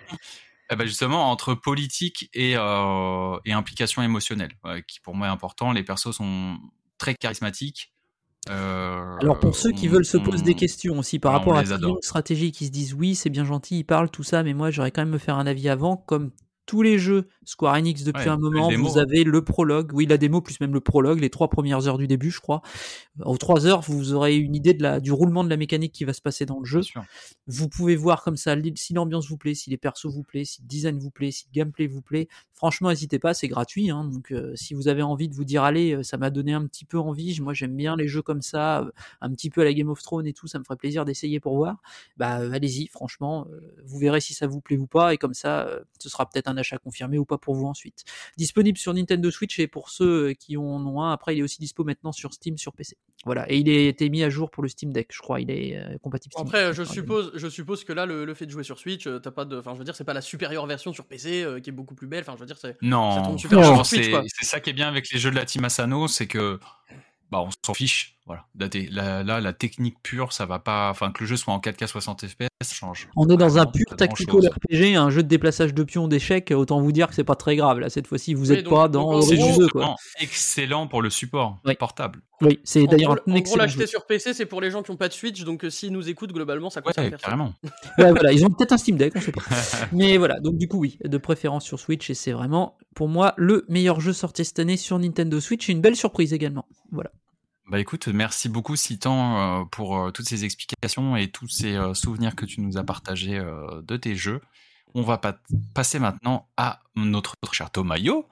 Donc, quel est pour toi ton troisième jeu, troisième meilleur jeu de 2022 Alors, euh, moi, en troisième jeu, euh, j'ai mis euh, Dragon Quest Treasures parce que Ça fait je plaisir, suis un- ça. Je, je suis un grand, grand fan de, de Dragon Quest. Alors, principalement les Dragon Quest canoniques, hein, mais donc j'attendais pas mal hein, parce qu'on n'a pas eu de, de Dragon Quest bah, depuis le, en vrai, depuis le 11S sur Switch. Je crois pas qu'il y en ait eu de nouveau, à part les, les trucs mobiles un peu pas ouf. Builders Euh, 2, il est sorti avant ou après Dragon Quest 11 Après, hein Ah, il est peut-être sorti après, c'est vrai, je sais plus. Ah, Bah, c'est vrai que moi, trop. Mais bon, après, c'est similaire Builders, quand hein, hein, je pense, pas- hein. on est dans du gros spin-off quand même. Oui, oui, oui, oui. Donc euh, là, ce Dragon Quest Treasures euh, qui donc euh, reprend un, un duo de personnages qui étaient justement présents dans, dans Dragon Quest 11. On, on reparlera plus tard euh, avec moi parce que donc je me suis re- ce- ce- le fait de jouer à Dragon Quest Treasures m'a refait euh, refaire une partie de Dragon Quest 11 depuis quelques Ah oui, rien que ça. semaines maintenant. Euh, mais donc du coup là, les, les deux euh, les deux personnages principaux donc de Treasures, c'est euh, Eric et Mia qui sont Enfin, donc Eric, c'est un des personnages principaux justement qui est dans l'équipe de Dragon Quest 11 et sa sœur, qui là du coup sont en version, qui sont enfants. Euh, ce qui se retrouve d'ailleurs souvent, bizarrement, dans les, dans les spin-offs de Dragon Quest, hein, puisqu'ils avaient déjà fait ça avec euh, deux trois persos de, Dragon Quest. Quand ils avaient fait des spin-offs, ils les avaient mis enfants, ils ils s'étaient dit allez, euh, c'est bon, on fait un, on fait un jeu avec ça. C'était notamment le cas dans Dragon Quest Monsters, je crois, avec euh, Terry euh, de Dragon Quest 6, euh, où ils avaient fait ça. Et donc là, le principe, c'est en gros que c'est un jeu de recherche de trésors, comme son nom l'indique. Euh, alors pour les gens comme moi qui ont une, euh, un petit problème avec euh, la collectionnite de, de choses diverses et variées, forcément ça ça- ça ça m'a beaucoup parlé dès le début. Euh, donc le principe en gros, vous avez un monde, on va dire semi-ouvert. En gros, on a des zones. Bon, on a le classique, hein, la zone zone de lave, zone de plaine, zone de glace, etc. Et on va explorer donc ces zones-là dans des. Globalement, les zones sont assez grandes. hein, ça, ça correspond. J'en sais rien comme ça. On va dire aller peut-être deux plateaux du prélude de Breath of the Wild. En gros, chaque zone. Donc c'est quand même assez. Ouais, quand euh, même. voilà, on, peut, on, on peut quand même se déplacer, faire des petites, euh, des petites choses. Et euh, donc on va avoir une équipe de trois monstres. Les monstres, donc on les recrute aléatoirement en, en battant des monstres parce que donc forcément il faut, il va y avoir des petits combats. Donc ça va être un action RPG très très très très simplifié. hein. C'est-à-dire que globalement euh, les monstres qui sont dans votre équipe, ils attaquent tout seuls. Et euh, vous, euh, les, les deux seules armes que vous avez, c'est soit euh, un petit couteau, donc euh, vous faites, euh, vous bourrinez le bouton Y et vous avez un combo de 4 coups, euh, voilà, c'est pas trop d'intérêt. Ou soit à distance en appuyant sur la gâchette droite, donc ZR, vous pouvez sortir un, lance-pierre pour tirer euh, sur, les, monstres. Donc euh, soit vous avez des pierres classiques, soit vous pouvez avoir les pierres avec les différentes magies de Dragon Quest. Donc on va avoir les pierres élémentaires, pierres de feu, pierres d'eau, etc. pour faire plus de dégâts en fonction des monstres qu'on vise. Et puis après, on va avoir pareil pour. en gros, c'est ce qui permet d'avoir le système de magie du jeu. Donc pareil, on a des billes de soins qu'on peut balancer sur ces monstres pour les soigner. Et puis un peu façon entre guillemets Pokémon, on va avoir des billes de dresseurs où en gros quand on les balance sur des monstres, on a plus de chances de, pouvoir les recruter derrière. Sachant que c'est pas comme dans Dragon Quest Monsters où il faut se faire une équipe et essayer de collectionner tous les monstres, etc. Là, le but, les monstres en fait, une fois qu'on les a dressés, euh, on revient à notre base et en gros il va falloir leur donner soit des matériaux, soit de l'argent pour pouvoir euh, en gros les payer pour qu'ils viennent dans notre équipe entre guillemets. Donc euh, le jeu est plutôt sympa sur ce côté-là, mais le principe euh, le principe principal, non, le, le, mécanisme principal du jeu, c'est justement la recherche de trésors. Donc en gros, avec vos trois monstres, euh, aléatoirement, dans chaque zone, il va y avoir un roulement des trésors, c'est-à-dire que les trésors, ils sont à chaque fois placés à des endroits aléatoires, et c'est des trésors de type aléatoire. Euh, dans les trésors, euh, donc c'est des trésors forcément qui font référence à l'entièreté de la saga Dragon Quest, donc quand on est fan, et ben forcément, euh, ça fait toujours plaisir. Donc voilà, on va avoir des trésors, ça va être des figurines des personnages principaux de chaque épisode, ça va être des figurines de, monstres de la série ou alors de boss de fin de la série, pareil. On peut avoir des, des armures, des armes, etc. Enfin voilà, on va vraiment avoir plein plein de choses, plein de trésors. Euh, de la série Dragon Quest. Et donc, par exemple, bah, on va vous dire, dans la zone de feu, euh, en ce moment, il y a des trésors, c'est des trésors de type monstre plus arme, j'en sais rien. Et donc, chaque monstre va avoir une affinité particulière pour un type de trésor. Et donc, forcément, on va être encouragé, entre guillemets, à varier son équipe. Parce que si on, si on joue toujours avec les trois mêmes monstres, bah, on va toujours tomber sur le même type de trésor, ce qui fait que ça nous encourage voilà, à changer un peu. Euh, et euh, donc euh, forcément, si on a des monstres qui, sont, qui ont une bonne affinité avec le type de, le type de trésor qu'il y a dans la zone, bah, du coup on a plus de facilité à les trouver. Euh, au début, donc dans chaque zone, on, on nous donne un pourcentage. Si le pourcentage il est à 0%, euh, vous allez, les monstres ils vont vous indiquer qu'il y a un trésor que si vous êtes euh, à 3 mm du trésor. Sinon, si par exemple vous êtes à 100%, bah, on va vous dire attention, il y a un trésor à 1 km au nord-ouest, machin, donc on peut plus facilement le trouver vu qu'on a plus d'indications. Une fois qu'on est à l'endroit du trésor, on a la vision des monstres. En gros, on voit dans leurs yeux avec une petite croix l'endroit où est le trésor. Alors c'est très rigolo parce que, euh, par exemple, euh, il y a un, par exemple un, monstre qui va avoir un chapeau sur la tête, donc euh, du coup, bah, on, le, la vision du monstre en question, bah, elle va être coupée en deux parce qu'il a le chapeau qui lui, qui lui cache les yeux. On va avoir l'armure où il y a des, qui a un casque ou pareil, on va avoir les, les petits, euh, je, sais, je sais pas comment, comment on peut appeler ça, mais il y a une sorte de, comme des grillages entre guillemets devant les yeux pour protéger les yeux. Donc bah, pareil, ouais, quand on va avoir sa vision, il va y avoir les grillages. Et donc, euh, on va avoir une petite croix à l'endroit du trésor. Donc, on essaye, par exemple, si on a une croix, j'en sais rien, à côté d'un arbre, bah, on va se dire, ok, le trésor, il est sûrement là. On y va, le trésor, il s'affiche, on déterre le trésor. Et une fois qu'on rentre à la base, on voit ce qu'on a, euh, ce qu'on a trouvé. Ça, c'est pour l'aspect, entre guillemets, c'est le système principal. Mais forcément, à côté de ça, on va avoir aussi une histoire. Un scénario, on va dire, bon, ça casse pas trois pattes à un canard, hein, très honnêtement. Le scénario, c'est en gros, les. Donc, euh, Eric et Mia, ils sont envoyés en gros dans un monde parallèle qui s'appelle Draconia, si je me souviens bien. Et le but de ce monde-là, c'est qu'en gros, il y a sept gemmes qui sont cachées dans le monde. Et en gros, ils- ils- pour résumer très rapidement, en gros, ils pourront rentrer chez eux quand ils récupèrent leurs sept gemmes. Donc, c'est le, le but principal du jeu. Et donc, vu que nous, on est une base de chasseurs de trésors, dans cet univers-là, il y a d'autres euh, clans de chasseurs de trésors qui vont euh, essayer de vous voler vos trésors, par exemple. Euh, donc, quand on va quand on va revenir à sa base, on donc plus plus on déterre de trésors, plus on améliore sa base. Donc, on va voir euh, par exemple la valeur des trésors qui va augmenter. On va pouvoir recruter plus de monstres. on va on va pouvoir envoyer pareil des monstres en expédition. c'est des comment dire c'est des petits trucs passifs entre guillemets où on peut envoyer les monstres et puis ils ramènent des trucs tout seuls, etc. Donc plus on va avancer dans le jeu, plus on va pouvoir faire de choses. Et donc on va voir, comme je vous ai dit, les, les fameux clans de chasseurs de trésors qui vont pot- potentiellement attaquer la base pour récupérer des trésors. Donc il faut défendre sa base contre les autres, etc. Donc si vous arrivez à défendre votre base, bah nickel, ils ont pas pris votre trésor. Mais s'ils prennent votre trésor, bah du coup faut aller, faut aller les, trouver chez eux pour leur, leur repiquer derrière, etc. Donc voilà, il y a un petit, euh, un petit jeu du chat et de la souris comme ça qui est, euh, qui est assez sympa. Et puis forcément, il y a le, le clan de chasseurs de trésors, entre guillemets, euh, les grands méchants, euh, qui voilà, veulent aussi euh, récupérer les 7 gemmes comme vous, euh, avec un, un méchant plutôt... Le, enfin, le, le chef de, de cette équipe est plutôt cool, hein, c'est un, un gros squelette avec un chapeau de pirate et tout, voilà, il, est, il est plutôt classe. Et euh, bon bah voilà, hein, en gros, disons, disons que le, le, le jeu en tant que tel, c'est pour ça que je l'ai mis en, en troisième dans mon top 3, euh, c'est un jeu qui est fait pour les fans de Dragon Quest. Je veux dire, moi, c'est quelque chose qui m'a beaucoup parlé. Euh, notamment, je vais en parler aussi en ce qui concerne les musiques, parce que c'est le premier jeu Dragon Quest qui sort euh, depuis la mort de Koichi Sugiyama, qui était donc le, le compositeur euh, sur toute la série. Ce qui fait qu'en fait, bah, il y a aucune nouvelle musique dans le jeu, c'est que des anciennes musiques de Dragon Quest. Donc, On est En d'accord c'est au termes de- format MIDI. oui, oui, oui, c'est pas du tout la version, c'est pas du Oh tout les versions orchestrales, hein, on connaît. hein, Retour euh, en arrière. Tut tut. Mais euh, bah en vrai elles sont pas elles sont pas dégueu parce que par exemple alors moi il y a une de mes enfin ma musique préférée de, de la série Dragon Quest c'est la, la musique de l'observatoire de Dragon Quest 9 c'est le, le, le jeu qui m'a fait découvrir Elle la série très, sur très DS belle. et euh, du coup justement dans le en gros le, le dernier niveau euh, parce que le, but en gros une fois qu'on a récupéré les pierres c'est que ça permet de trouver ce qu'ils appellent la Isla Dorada alors je, je ne parle pas espagnol du tout mais je pense que ça veut dire Mhm. l'île au trésor ou l'île dorée ou un truc comme ça j'en sais rien mais euh, du coup quand on arrive là-dessus justement ils ont mis la musique de l'observatoire de Dragon Quest 9 ça va c'est pas la qualité euh, DS euh, pourrie euh, de l'époque c'est quand même un peu mieux donc Oui, euh, oui, c'est clair, c'est clair.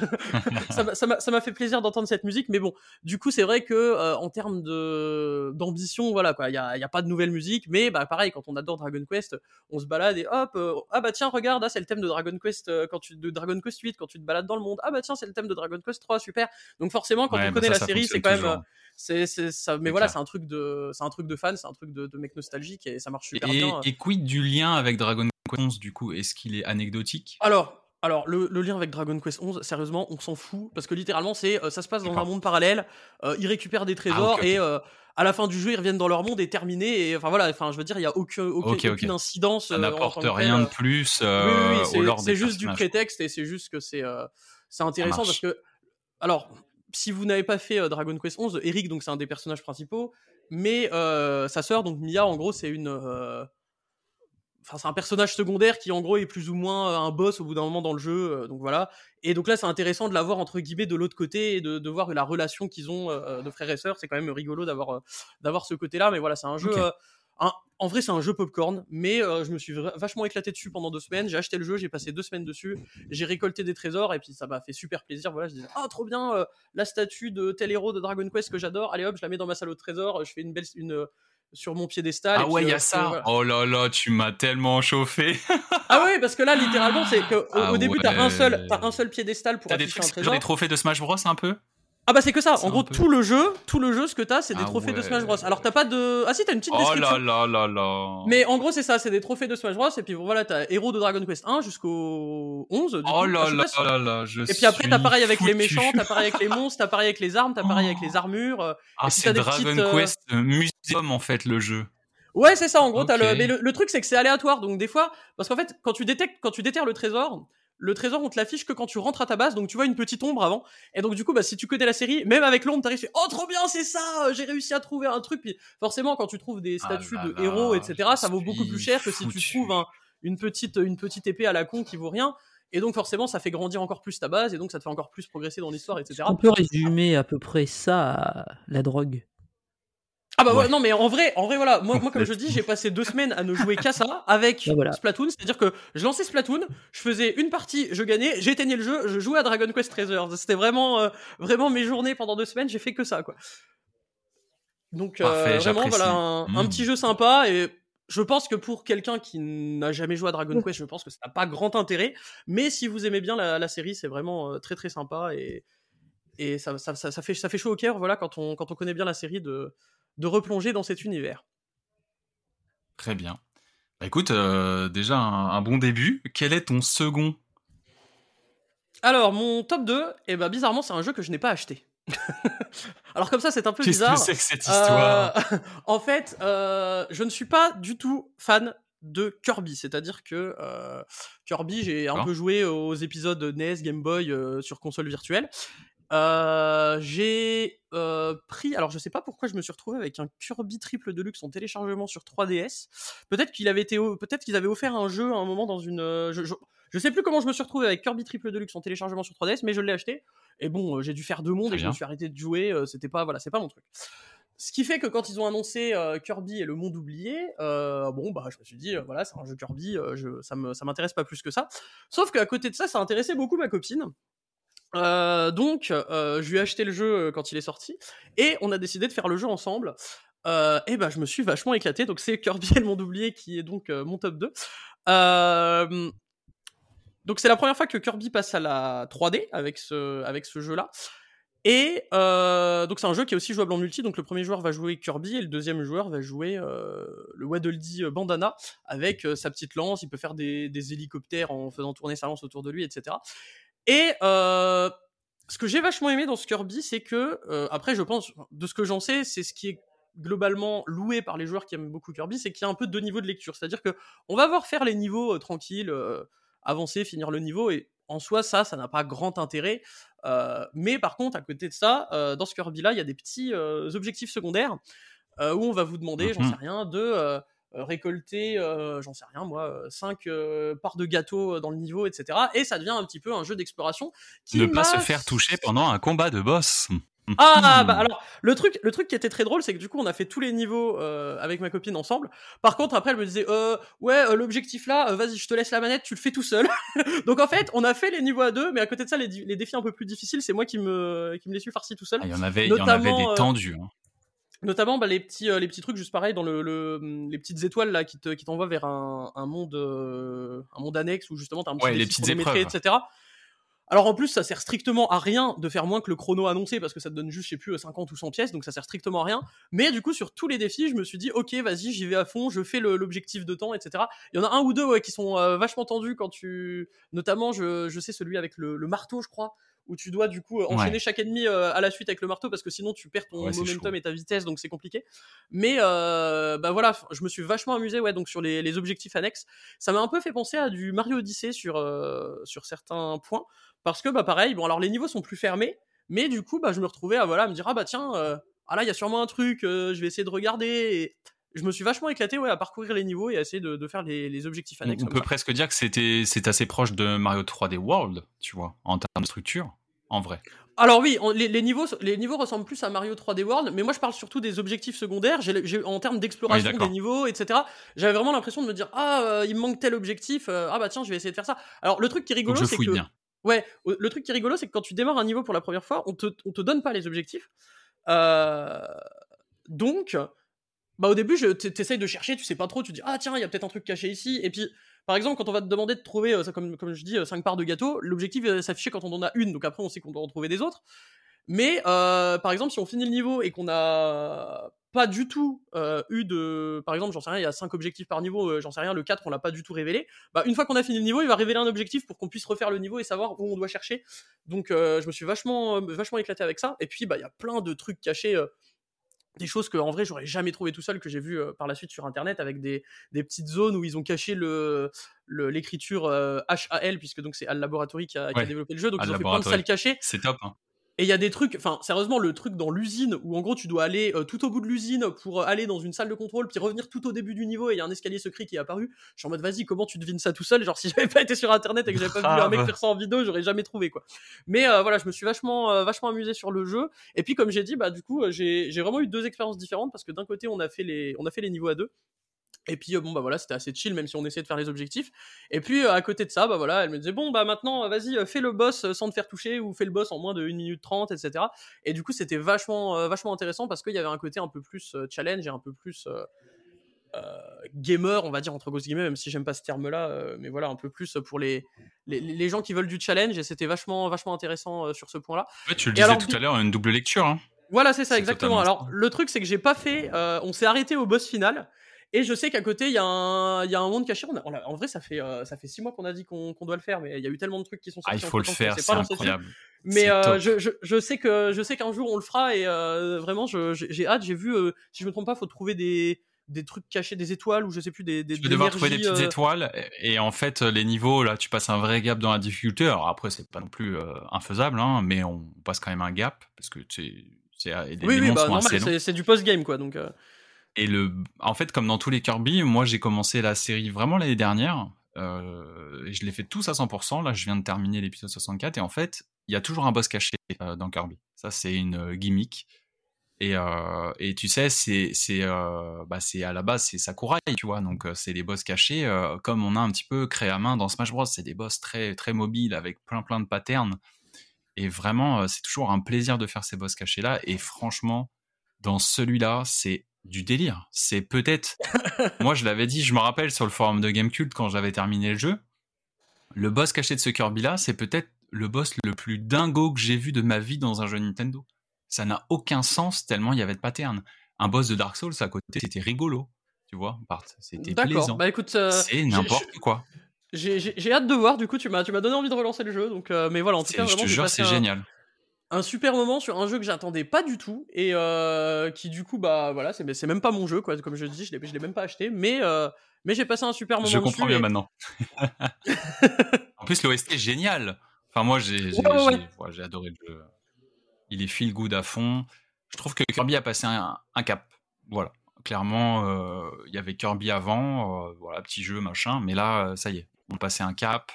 On se rapproche de ce que, de ce que faisait justement Mario quand il, quand il y avait des, des jeux comme Super Mario 3D World. Alors, c'est pas encore euh, Mario Odyssey, loin de là. Mais euh, voilà, c'est fini le, le scrolling horizontal un peu gentillet, euh, un peu, un peu comme Et alors du coup on n'a pas du 20 tout euh, on n'a pas du tout parlé des, des nouveautés de, de transformation parce que donc c'est un ce qu'ils appellent donc la transmorphisation je crois euh, où en Ouais. gros donc Kirby peut maintenant euh, se transformer en objet donc il peut avaler une voiture il peut avaler un distributeur et Alors du coup, bah voilà, pareil, ça c'est un, un truc euh, qui marche toujours euh, super dans Kirby, c'est euh, découvrir les nouvelles cool, transformations. euh, et pareil, ouais, je- moi j'ai adoré ouais, les, les phases en voiture, les, enfin vraiment. Puis pareil, il y a des, nou- des nouveaux pouvoirs super cool. Le, Le distributeur de canettes, ça, c'était génial. Ouais, voilà, t'as le distributeur de canettes, t'as l'ampoule où euh, du coup, euh, souvent ils te mettent dans des niveaux dans, dans le noir, et puis donc du coup, quand t'allumes l'ampoule, t'as des un peu comme les bouts, t'as des fantômes qui viennent sur toi, donc faut pas trop l'allumer euh, tout le temps parce que sinon, sinon t'as les ennemis qui sont sur toi, mais si tu l'allumes pas, bah tu vois, tu vois pas où tu vas. De toute façon. Kirby, la licence, c'est vraiment son gros point fort, c'est que le perso fait tout n'importe quoi en se transformant en tout n'importe quoi, ce qui leur permet toutes les idées possibles. quoi. En fait, ils n'ont pas de limite sur la Mm. licence. C'est pour ça que ça dure depuis aussi longtemps, avec autant de jeux des fois variés, et qu'on a eu autant de variétés dans Kirby. quoi. Et ça, c'est très bien. C'est ça qui Et fait la là, de toute façon, on a bien, on a bien vu là sur le prochain qui va ressortir sur, euh, sur Switch, donc euh, Kirby's Adventure Wii. Euh, donc ils- qu'ils ont changé parce que alors ça- ça- je n'arrive pas à comprendre le délire avec le titre de ce jeu d'ailleurs hein, mais euh, le, le- le jeu s'appelait Kirby's Adventure Wii au Japon et, aux et euh, chez nous mais il s'appelait Kirby Return to Dreamland à, aux, aux États-Unis et là du coup euh, le Japon a gardé Kirby's Adventure Wii Deluxe mais là par contre nous on a récupéré le titre US donc il s'appelle Kirby Return to Dreamland Deluxe chez nous bon je, je comprends pas le lire mais c'est pas grave Oui, mais il est de luxe. euh, oui, mais du coup, il- bah, après, je peux comprendre de quand tu sors un jeu sur Switch, de pas laisser oui dans le titre, c'est un peu bizarre, je t'avoue. Donc je pense. Oh, que je sais pas, ils ont qu'ils fait New Super ont- Mario Bros. U, ça les a pas trop dérangés. Hein, Oui, oui, oui, c'est pas faux, mais- Mais bon, ils ont pas appelé ça, tu vois, genre ils ont pas appelé Wii Sport, euh, je ne sais quoi, tu vois, ils ont pas gardé Wii dans le titre, c'est un peu bizarre. Enfin bon, Euh, tout ça pour dire que même dans, dans- quand ils font des remakes, du coup, ils rajoutent des, des pouvoirs. Là, justement, ils ont dévoilé euh, que dans le, le remake, enfin, remaster, on va dire le portage de, de Kirby Wii, euh, que euh, ils vont mettre le pouvoir du sable maintenant. Donc, euh, ils ont tellement de, possibilités que même quand ils font des, quand ils font des portages remaster, remake, ils rajoutent même des pouvoirs euh, juste pour ça, quoi. Donc, euh, je pense que au bout d'un moment, peut-être qu'ils auront plus d'idées, je ne sais pas, mais euh, il y a vraiment des, des, des super trucs dans les pouvoirs de Kirby et c'est toujours un plaisir à découvrir. Voilà. Très bien, merci. Et du coup, maintenant, la médaille d'or revient à... Et ben ma médaille d'or revient à ma série préférée euh, de jeux vidéo puisque c'est Xenoblade Chronicles 3. Euh, Allez. Alors un jeu que j'ai adoré et qui pourtant m'a pas du tout euh, apporté ce que j'attendais de lui. Ah, je vais m'expliquer un peu. Donc je j'adore euh, Xenoblade notamment pour le premier que j'ai découvert quand il est sorti euh, sur Wii chez nous. Donc je crois que c'était en 2010 euh, sur Wii. Euh, j'ai adoré ce jeu vraiment l'univers tout ça et je suis devenu un grand fan voilà. Et quand ils ont annoncé euh, Xenoblade Chronicles X, je vais je vais un peu faire mon historique sur la série. Ça va. Je vais essayer d'aller vite et de pas être trop. Mais euh, quand ils ont annoncé Xenoblade Chronicles X sur Wii U, je me suis dit oh génial. euh, Enfin j'étais super euh, super heureux de de- d'avoir euh, ce que j'espérais être une suite et ce qui s'est avéré ne pas en être du tout. Puisque au final du coup quand j'ai joué à Xenoblade X j'ai vu qu'il y avait des petits clins d'œil au premier Xenoblade. Je me suis dit, waouh, c'est bizarre, il y y a un monstre qui a le même nom que tel truc dans, dans le premier Xenoblade. Du coup, il y a un lien caché entre le premier et le X. Et tout le long du jeu, j'ai attendu à ce que le, le- le jeu me dise, ah bah tiens, regarde, les deux jeux ils sont liés, etc. Et jamais. C'est-à-dire que Xenoblade X, j'ai, en fait, je me suis entre guillemets tout seul dégoûté du jeu, puisque bah c'est Je un jeu qui est pas dire. qui est pas basé sur le scénario. Euh, et donc j'avançais dans Ça, les c'est chapitres sûr. C'est le chapitre moins qu'on 1, puisse chapitre dire. 2, 3, 4, 5, 6. Et je me dis, mais il n'y a pas de scénar, genre ça avance Ah bah pas. un J'avance Game dans le hein. jeu, j'a- j'avance dans le jeu, et au bout d'un moment, je me suis dit, ok, j'en ai marre de faire les quêtes annexes, je veux voir ce que le jeu raconte, quoi. Et donc, je me suis mis à rusher le jeu comme un ouf On dirait pour moi. voir l'histoire. Donc, j'ai fait oui. les boss. Et le truc, c'est que du coup, vu que je faisais plus de quêtes annexes et que je faisais plus de petits monstres à côté, bah, j'avais plus le niveau pour battre les boss. Sauf que Ouais, ouais, tu t'es fait laver au chapitre je sais plus combien là où il y a un boss absolument dégueulasse qui Non, prend non, non, toute non, la map attends. et qui Le truc, c'est que le, le truc, c'est que le dans Xeno X, ils avaient rajouté un système qui faisait que quand tu perdais contre un boss, euh, je crois trois fois d'affilée, le jeu te disait, hé, on peut baisser la difficulté pour toi. Et moi, j'étais tellement en mode, je veux voir la suite du jeu que j'ai fait, ok, c'est parti, baisse-moi la difficulté, je veux y aller. Donc j'ai continué le jeu comme ça, et je suis arrivé jusqu'au boss de fin. Et le truc, c'est que le boss de fin, même en baissant la difficulté, j'arrivais pas à le battre. Le truc, c'est que quand tu es Ouais, dans la ça. zone, quand tu es dans la zone du boss de fin et que tu perds contre lui, bah en fait, tu peux pas Tu te peux pas- barrer tu peux, t'es dans la zone et tu... donc du coup, j'ai fini le jeu en regardant la fin du jeu sur YouTube parce que j'étais bloqué Ah. sur le sur le truc. Donc je me suis dégoûté du jeu comme ça. Un bon jeu, Alors- un bien codé, bien pensé. Et alors, Incroyable. je je, je, je rajouterai un truc. Alors bon, euh, désolé pour ceux qui n'ont pas joué à Xeno X et qui veulent y jouer un jour, je ne sais pas. Euh, je vais faire euh, juste 3 secondes de spoil pour le- la, la motivation. Sérieusement, c'est un de mes pires traumatismes en termes de scénario. Le boss de fin de Xenoix, donc le, méchant qui, qui vient attaquer euh, le, le bastion de l'humanité sur la planète euh, Mira, la motivation du méchant, quand tu lui demandes mais pourquoi vous nous avez attaqué, pourquoi vous voulez détruire l'humanité, le mec te dit en fait, euh, dans notre race, on a une prophétie qui dit que les humains vont nous détruire. Du coup, on est venu vous attaquer pour vous tuer avant. Bah, super plan, mec même plus. Super plan Ça veut dire qu'en gros, t'es venu nous attaquer, du coup, on s'est défendu, puis bah, du coup, ta prophétie, elle s'est vraiment réalisée. Ça n'a aucun sens, c'est nul à chier. Que... Enfin, sérieusement, Ah, il j'étais dans le truc. prévention, t'exagères. Ouais, mais sérieusement, quand j'ai vu ce truc-là, je me suis dit, mais ils se foutent de notre gueule, c'est quoi ces avaient motivations nulles de méchants, quoi? C'est euh, c'est euh, c'est Poutine en fait. euh. Mais du coup, voilà, ça, sérieusement, ça m'a, ça, ça m'a dégoûté du jeu et bon, du coup, j'ai essayé pendant le confinement de le relancer. Je me suis arrêté en plein milieu, mais j'ai passé un meilleur moment parce que, disons que je savais peut-être à quoi m'attendre. Donc voilà pour, euh, ouais, pour voilà. le, donc le- tu t'es, tu- du coup, tu t'es attardé sur ce qui fonctionnait bien. Et du coup, C'est ça, mieux. ouais. Et donc, du coup, Mm. quand euh, ils ont annoncé Xenoblade 2 sur Switch, euh, disons que j'avais fait entre guillemets un peu le deuil euh, du fait d'avoir un univers relié des jeux entre eux. Et le fait que le jeu s'appelle 2, je me suis dit, ah, peut-être il y a un truc et tout. Et là, du coup, j'avance dans le jeu. Bon, bah, il y a pas grand chose, mais je, je, je apprécie le Mm. jeu. Alors, bon, on sait qu'il y, a- il y a plein de défauts à Xeno 2. Moi, j'ai adoré Xeno 2 pour le gameplay, pour plein de trucs. À côté, il y a l'aspect gacha, il y a l'aspect, euh, voilà, euh, on te met des meufs, euh, euh, sexualisées, etc. Voilà, voilà, très, euh, Ah. très compliqué. Compliqué. Mais à côté de ça, à partir du chapitre 8, le jeu d'un coup, il, il m'a donné le, il, il m'a donné ce pourquoi j'étais là, quoi. Il m'a dit, regarde, Xenoblade 2 et Xenoblade 1, ils sont liés, il y a un truc de ouf, c'est des mondes parallèles, il y a des trucs machin. Et là, moi, j'étais en mode, ouah, trop bien, c'est, ce que j'attendais de Xeno X, et Xeno 2, il me l'a donné, quoi. Et du coup, ce truc-là, enfin, toute la fin du jeu, le chapitre 8, chapitre 9, chapitre 10, font que Xenoblade 2, c'est un jeu que, voilà, j'a- j'a- j'adore pour ce côté-là. Il y a plein de trucs qui vont pas, mais c'est un, un jeu qui m'a parlé euh, pour ce, pour cet aspect-là. Du coup, quand ils annoncent Xenoblade 3 et que dès le début, les mecs ils nous disent OK, Xenoblade 3, c'est le monde de Xeno 1 et de Xeno 2 qui en gros ont fusionné et euh, la suite c'est Xenoblade 3. Et là du coup, moi je suis en mode Ah, trop bien, euh, vas-y, la, la, saga elle continue, les mecs ils font des liens entre les jeux, c'est trop trop bien. euh. Et en fait, pas du tout. Enfin, il y a cet aspect-là dans Xeno 3. Mais euh, en fait, justement, quand j'ai vu que dans la communication dès le début, c'était assumé que c'était une suite du 1 et du 2, ce qu'il n'y avait pas du tout dans le 2, parce que forcément, quand tu vends une suite, euh, on sait très bien, hein, c'est comme au ciné, euh, partout, à chaque fois, dès qu'on y a une suite, on te dit Mais non, si vous n'avez pas joué au précédent, vous pouvez bien entendu commencer par celui-là, parce que ils vont pas se priver de faire venir du, un nouveau public dans. euh, dans de, enfin, de, faire sûr. démarrer la franchise, quoi. Donc là, quand j'ai vu que c'était assumé dès le départ que c'était une suite, je me suis dit, oh, on va aller à fond là-dedans, quoi. Je me suis dit, euh, les mecs, ils vont y aller, ils vont nous dire, ouais, euh, pourquoi, pourquoi le monde du 1 et du 2, ils ont fusionné, qu'est-ce qui s'est passé, le, le futur des persos du 1 et du 2, qu'est-ce qu'ils sont devenus? Et il y a rien de tout ça dans le jeu. C'est pour ça que je dis que le jeu m'a pas porté ce que j'attendais, parce que ça, ça y est pas du tout dedans. Mais bizarrement, je pense, et je suis même euh, sûr, allez, à 99%, que ce truc-là, je l'aurai cette année avec le, le DLC, parce que l'image littéralement qu'ils ont vendue sur le pass d'extension, c'est euh, l'épée du héros de Xenoblade 3, donc euh, Ouais. j'ai oublié son nom. Noah, voilà, euh, avec l'épée de, Sh- de Shulk de Xenoblade 1 et l'épée euh, de Rex de Xenoblade 2 qui sont plantées dans le sol. Donc je suis sûr qu'il va y avoir le truc que j'attends, ils vont me le donner dans, le- dans le DLC et donc euh, on en reparlera dans mes attentes de cette année, mais je pense que voilà. Surtout ça si je dis pas de bêtises, à la fin de Xeno 2, sans spoiler, euh, bon, c'était quand même sacrément teasé, quoi. Euh, bah, Le lien, Alors- en tout cas, le lien entre le premier et le 2, quoi. On avait l'impression Ah, que oui, les personnages allaient se rejoindre presque, quoi. Ouais, c'était pas.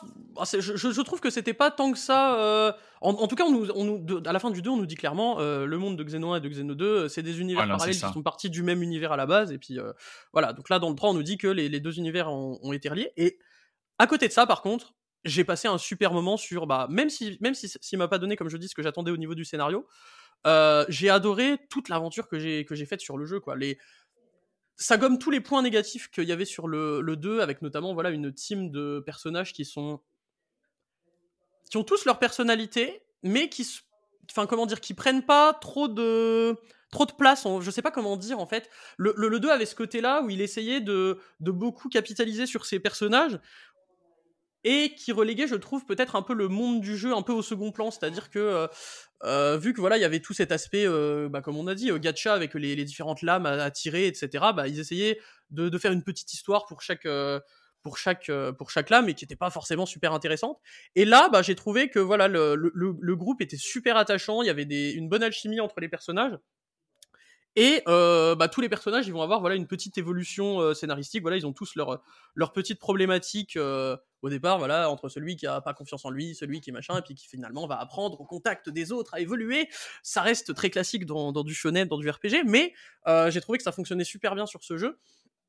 Et puis bah après voilà, on retrouve tout euh, tout ce qu'on adore sur la, série Xenoblade, c'est-à-dire des, des mondes et des panoramas de, de malades quoi. Enfin, je veux dire quand on a fait euh, Xeno 1 ou Xe- et Xeno 2 où en gros chaque euh, monde correspond un peu comme ce qu'on a l'habitude à un, biome, c'est-à-dire que voilà, on va avoir euh, comme d'habitude hein, voilà, le monde de glace, le monde le monde d'eau, etc.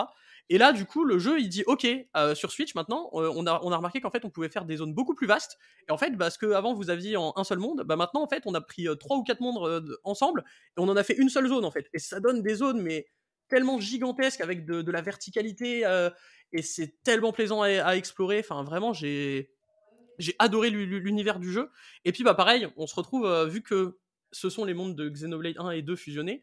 Bah, on se retrouve avec des trucs genre, bah, on arrive dans un endroit, on fait Ah, tiens, euh, le nom de ce truc-là me dit quelque chose. Et puis quand t'avances dedans, tu te rends compte qu'en fait, bah, c'est euh, une grotte du, du premier Xenoblade où en fait ils ont mis des petits éléments d'une ville du deuxième qui sont intégrés dedans. Tu vois des petits bouts qui dépassent et dans la grotte. Enfin, C'est marrant d'avoir fait des- ça artistiquement quand même. C'est ouais ouais, c'est vraiment super euh, super euh, super cool quand pas pareil quand on C'est un peu malin. comme Dragon Quest quoi. Quand on a quand on est fan de la série, on est Mm. capable de voir des trucs et on se dit ah ouais trop bien. Et même dans les musiques, ça pareil. Mais les musiques de ce Xenoblade 3, mais c'est un c'est un truc de fou. euh, je tu t'arrives dans une zone, t'as la musique qui démarre pendant une minute. Bon bah tu te dis ok c'est une musique. Et puis tout d'un coup t'entends une petite mélodie, tu fais eh ben attends ça me dit un truc ce, ce- cette petite mélodie là. Et puis t'arrives, tu fais ah ouais c'est une musique du 2 et tout. Et forcément bah la zone où t'es, la musique elle est pas là pour rien, elle est là parce que c'est euh, un rappel à la zone euh, à la zone à la zone en question quoi. Donc vraiment vraiment j'ai- adoré ce jeu là. Et puis alors il y a un petit défaut pour moi dans, dans Xeno 3, c'est que le climax euh, scénaristique on va dire du jeu, il arrive aux deux tiers du jeu.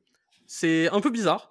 C'est-à-dire qu'en gros, il y a plein de gens qui se sont dit Waouh, mais ce passage-là, mais c'est un truc de fou. Alors, je vais pas spoiler là, euh, voilà, c'est beaucoup trop récent, faut pas déconner. Surtout que vous l'avez pas fait, vous deux. Donc, euh, Non, c'est dans mon backlog de 2023. mais ouais, ouais, mais vraiment, vraiment, faut le faire. Le, la fin du. Bon, allez, on va dire, ouais, au, au chapitre 5, il y a un truc, mais vraiment. euh, T'as, t'as, t'as un truc, genre, t'as une heure et demie euh, quasiment de cinématique à la suite. Enfin, alors, t'as des Ouais, petits passages. Non, mais t'as, t'as des petits passages où tu joues, mais littéralement, le jeu, il te dit, OK, là, je balance mon scénario, c'est le 4, moment, quoi. Et, euh, et putain, c'est un truc de. t'es- t'es- J'étais là, j'ai- et quand je. En plus, le truc, c'est que moi, j'ai fait ça, et, euh, quand j'ai démarré l'heure et demie de cinématique, il devait être genre minuit 40. Non, allez, ouais, minuit ou un truc comme ça, j'ai fini, je me suis couché à une heure et demie, derrière, c'était enfin, fini, quoi, mais c'est pas grave. Et donc, je me suis lancé là, et tu peux pas arrêter, tu vois, t'es en plein dans le truc, et je fais, waouh, mais il se passe quoi? Et le truc, c'est qu'après le jeu, alors forcément, bon, euh, t'as le boss de fin, etc., mais ça arrive pas à aller aussi loin que ce moment-là. Ce qui fait que c'est. T'es un peu déçu, en fait, quand tu finis le jeu, parce que euh, le jeu, il, est, il a été tellement, tellement loin, tellement Généreux. fort, que du coup, bah, à la fin, elle retombe un peu, quoi. J'ai j'ai trouvé, personnellement. Donc, euh, et puis ouais, bah des fois, tu vois que c'est c'est pour ça que je, comme je dis, je suis quasiment sûr que le, le- DLC va, va, va mettre en, enfin, va mettre en avant le, lien entre tous les mondes de Xenoblade. C'est que tu vois que dans le jeu, ils ont laissé des trous.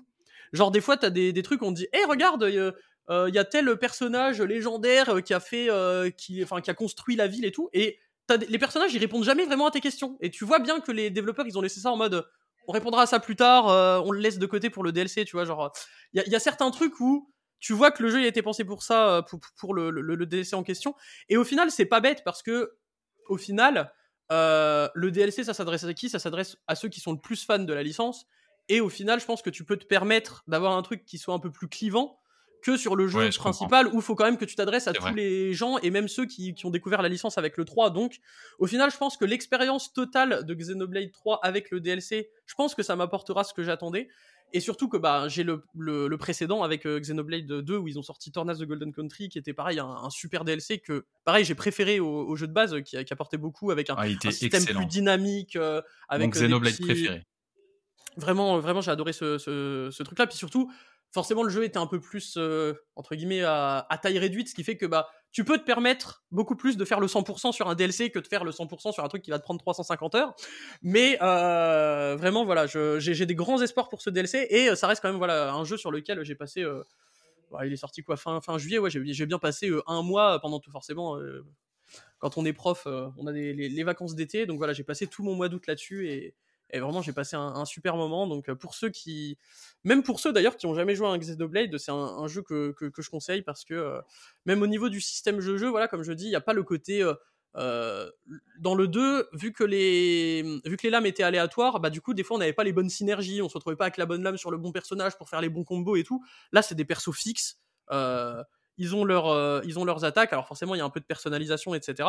Mais à côté de ça voilà c'est vraiment plus pensé je, trouve pour euh, une expérience un peu plus carrée et un peu plus euh, dirigiste entre grosses guillemets mais en, termes de combat je parle hein, parce que bien entendu à côté de ça ça reste un monde ouvert avec euh, ses euh, quêtes annexes ses villes euh, secrètes à découvrir et voilà il y a vraiment un, contenu euh, vraiment dingue dans ce jeu et, et je recommande vraiment euh, à tout le monde d'y jouer voilà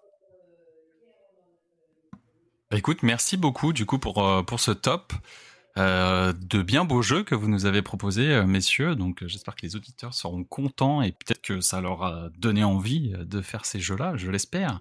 Je vais quant à moi euh, passer du coup sur mon top 3. Euh, je vais essayer d'aller au plus vite, évidemment. ça devrait aller. Donc, moi, déjà, mon troisième jeu de l'année, c'est un jeu Pokémon et c'est Légende Pokémon Arceus. Voilà. c'est Donc bien ce jeu-là, pour moi, c'est le jeu. euh, moi, quand on, commence à m'annoncer en amont, on va toucher aux fondations. Ah, je suis crispé, je suis pas bien, je suis en stress. euh, attention, on touche à mon doudou. Euh, Pokémon, c'est mon premier JRPG, sachant que le JRPG est mon genre de jeu favori aujourd'hui. Donc c'est quand même, j'y joue toujours énormément. J'ai raté aucune génération. Enfin, vous le savez, je suis arrivé d'ailleurs dans ce podcast grâce à Pokémon. Donc c'est dire. Donc, euh, Légende Arceus, euh, qui est arrivé donc euh, janvier 2022, début d'année, euh, réalisé par Kazumasa Iwao, qui est quelqu'un qui n'a pas l'habitude d'être directeur sur Pokémon, en tout cas sur les épisodes principaux. Il avait travaillé sur Ultra Soleil Ultra Lune, mais c'est des épisodes bonus. Donc c'était son premier gros jeu et bah, c'était un gros défi pour Game Freak aussi également de proposer quelque chose de différent de ce qu'on avait connu jusqu'alors, quelque chose porté sur l'exploration, moins les combats, beaucoup de captures, etc. hein, finalement, un petit peu entre ce qu'on a eu de, Pokémon Go euh, sur mobile et euh, la licence principale. Euh, sachant que dans ce jeu-là, on parcourt Isui, donc qui est en gros la région de Sinnoh, donc de la quatrième génération Diamant Perle, mais dans un passé lointain, on va aller à l'origine de, des Pokémon et en fait de leur d'apprentissage de, la capture de ceux-ci, d'apprendre à les connaître, etc. On va en gros le rôle du héros dans, ce jeu, c'est d'étudier les Pokémon en fait tout simplement. On va étudier leur comportement euh, et on va faire des rapports au professeur Lavande qui fait partie du groupe Galaxy. Voilà un petit peu pour la synopsis. Euh, et ce jeu-là, moi, euh, quand je l'ai lancé, j'ai été hypnotisé. Déjà, même si techniquement, on le sait tous, Pokémon, ça souffre, il avait une direction artistique vraiment euh, qui, moi, m'a happé directement, que ça soit euh, c'est, c'est ce côté un peu japonais à l'ancienne, euh, avec euh, une très belle skybox, certains éléments que j'avais adoré. Enfin, j'avais adoré le parti, fi- le parti pris graphique, même sur le, le rendu des Pokémon, etc. j'ai- J'aimais beaucoup. Bah, je, je suis Euh, d'accord avec toi parce petit- qu'aujourd'hui, aujourd'hui, juste quand on voit le comparatif avec Écarlate et Violet, Ah justement, il y, a- il y a le même truc, c'est-à-dire que tu vois que le jeu est, est moche, à faire des problèmes techniques, mais du coup, tu, tu vois la différence avec les gens de Pokémon Arceus et tu vois qu'en termes de direction artistique, ils proposaient quelque chose, quoi. Écarlate et euh, là je fais un aparté rapide, mais pour moi Écarlate et Violet n'a pas de direction artistique sur son open world. C'est, on est en Espagne, je ne le vois pas, je ne sais pas, Oui, je ne sais pas où je suis. open world. Moi je suis euh, dans un monde généré euh, aléatoirement, ce serait pareil. Donc euh, voilà. Ce qui n'était pas du tout le cas dans Legend Arceus, je me suis perdu dans ce jeu. Euh, pour te dire, ça n'avait aucun sens. Je sais pas si tu as joué au jeu, Tomayo. Alors, j'y ai joué. Parce que je, crois que tu as je- revendu le jeu rapidement. Si Je l'ai, compris. je, l'ai- je l'ai acheté, je l'ai revendu après une semaine. Aïe, aïe, aïe. Terrible. Parce que, Mais en, en, fait, moi, juste, juste trois secondes, c'est juste parce que euh, moi, Pokémon, ce qui m'intéresse principalement, c'est les combats. Donc forcément, c'était pas quelque chose qui me, ah ouais, bah qui oui. était fait pour Ah moi. oui, quoi. du coup, je comprends. Bah oui, c'est sûr. Et, et moi aussi, j'avais peur de ça, parce qu'à la base, euh, Pokémon, moi, c'est les combats. hein. Je fais du compétitif depuis toujours, etc. C'est plus ce qui me branche. Je suis moins dans le shiny hunting, même si j'apprécie ça comme ça de temps en temps à petite dose. Euh, là, pour tout dire, la première zone, j'y ai passé 50 heures avant de passer à la seconde. C'est juste Oh pour te vache, donner ah un ordre d'idée. Euh, je bougeais pas. Je voulais pas bouger. Je voulais pas. En fait, euh, j'étais. Et ça, ça m'arrive rarement dans les jeux. J'étais bloqué dans une bulle de bonheur. Je sais pas comment expliquer. En fait, il y a. Je sais pas si tu te rappelles. euh, Bon, en tout cas, dans la première zone, à un moment, il y a une forêt. Voilà. Et dans cette forêt, il y a. Il y a une musique qui rappelle euh, la forêt de Vestigion de Diamant Perle et c'est un remix. Et en fait, le jeu, voilà, il est sans arrêt en train de mêler euh, la quatrième génération, que j'aime beaucoup, et, euh, et, et au niveau de tout ça, en ambiance, c'était assez dingue. Et la capture des Pokémon, tout se faisait de manière assez smooth.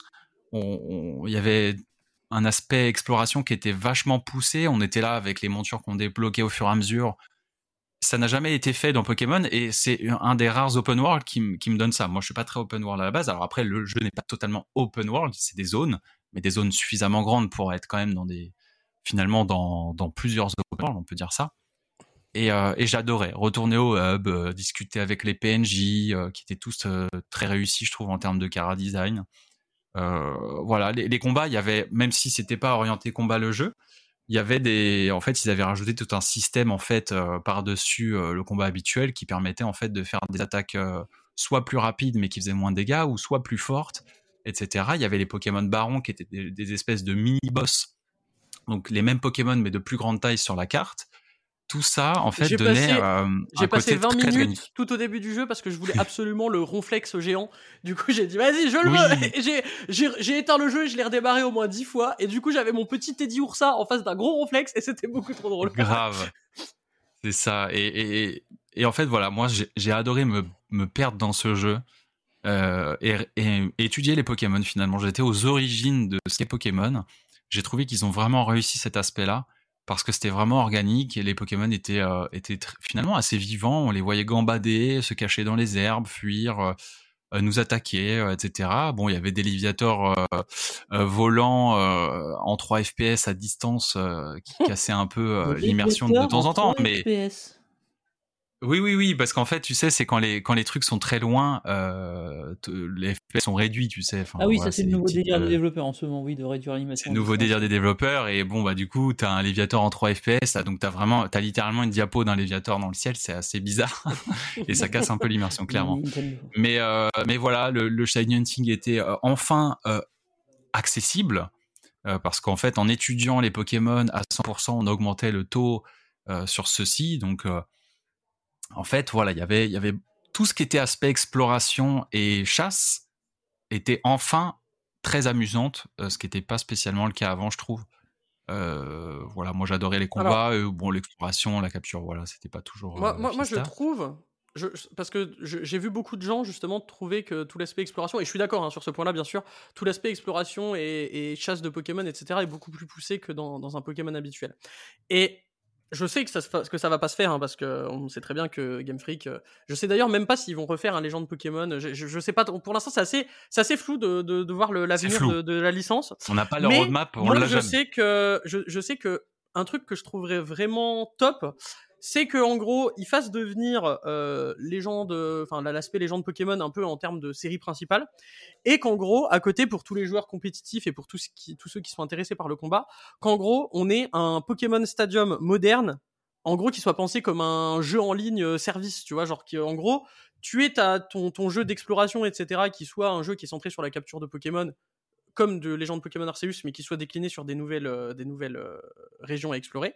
Et qu'à côté de ça, pour les gens qui sont intéressés par le combat, t'es ton Pokémon Stadium en ligne où vraiment le but c'est ok, je suis là pour me taper dessus. Euh, le jeu, il... enfin, je, je trouve ça dommage aujourd'hui que euh, il reste coincé sur ce, ce truc de bon bah on sort une nouvelle génération, du coup les compétitions vont se faire sur cette génération-là jusqu'à ce que la prochaine sorte et tout.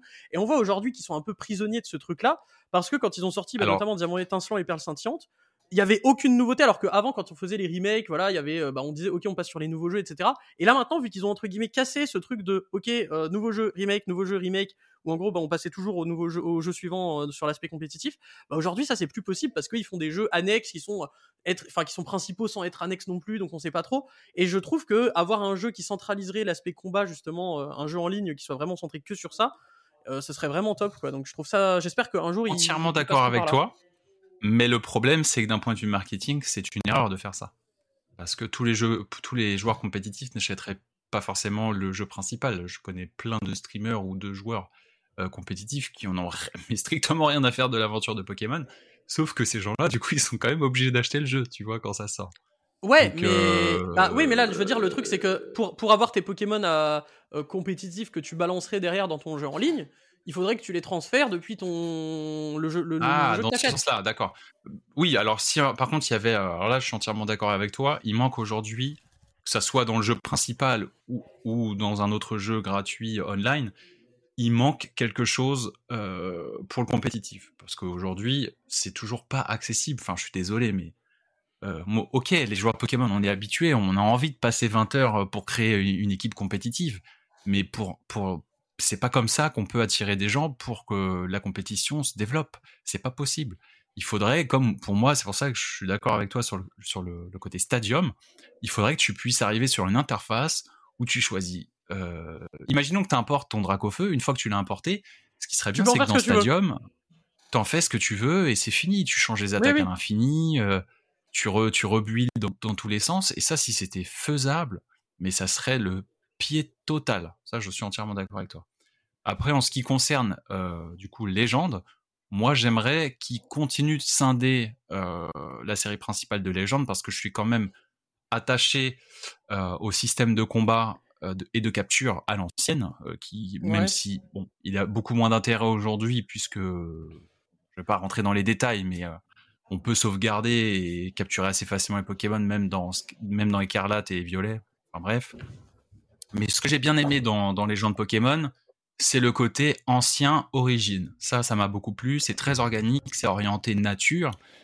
Et ça, c'est quelque chose qui me parle. Et, euh, et là, c'était issu, donc c'était la quatrième génération. Mais si demain ils font ça pour Johto, pour Kanto, pour ON ou toute autre région de Pokémon, ça peut être très intéressant. Même pour Kalos, hein, qui était la région euh, inspirée de la. France Ouais. et bah on a quand même envie. euh, je Enfin, je trouve moi, que c'est quand même intéressant comme parti pris de visiter Pokémon dans le passé, d'avoir ces formes-là, de, enfin des nouvelles formes de Pokémon issues de ça, et d'avoir une histoire un petit peu orientée sur les origines et, et mettre en valeur les Pokémon fabuleux, comme là c'était le cas avec Arceus.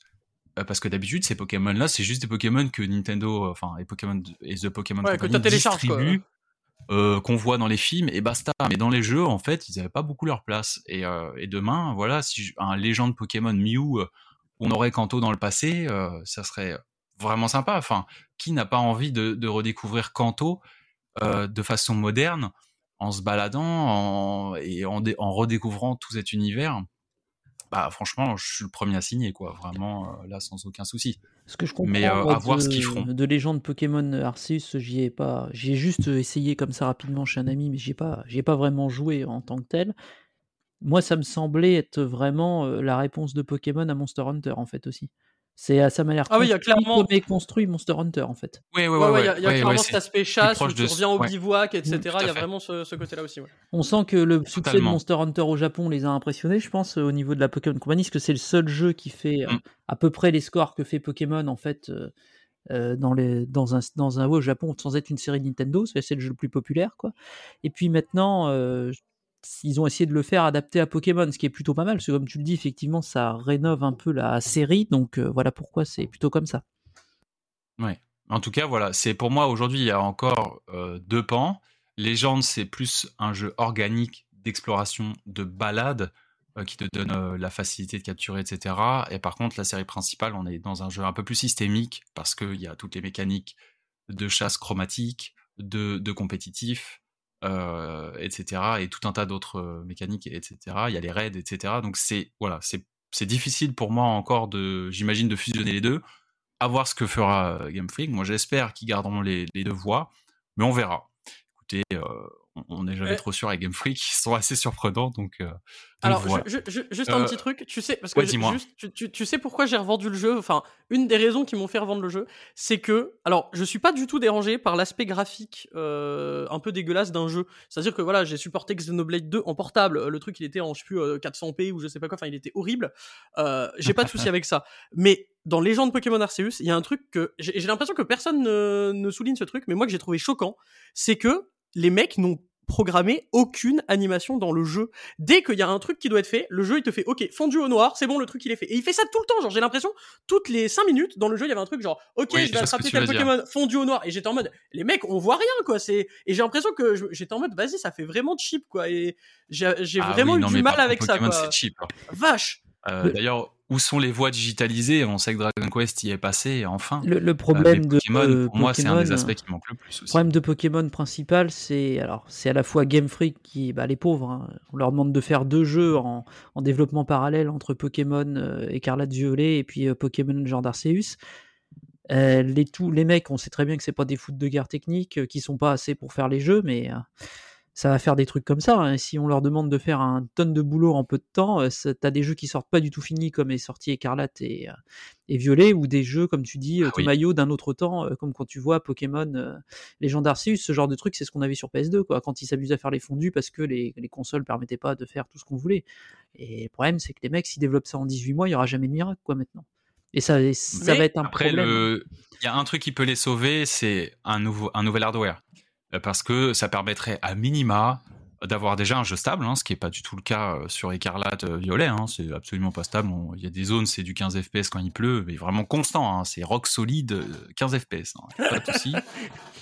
Euh, vraiment, hein, je déconne même pas, c'est un délire. Et il faut savoir que quand, quand ton jeu est en 15 FPS constant dans certaines zones, en plus, le jeu, le jeu se permet aussi de ralentir le temps, hein, c'est logique. Hein, T'as tout qui est divisé par deux. hein. Donc ton timer, tout est divisé par deux. C'est Quel enfer. total. Tout est.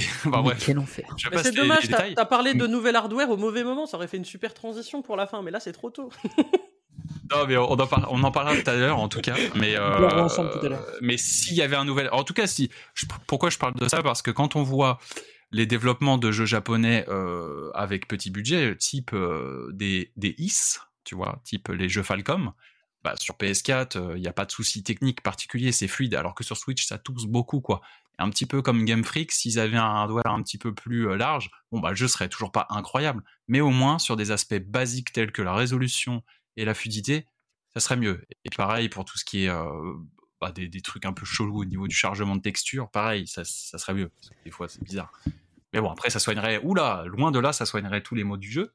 Mais enfin, bref, voilà pour mon, mon numéro 3 du classement.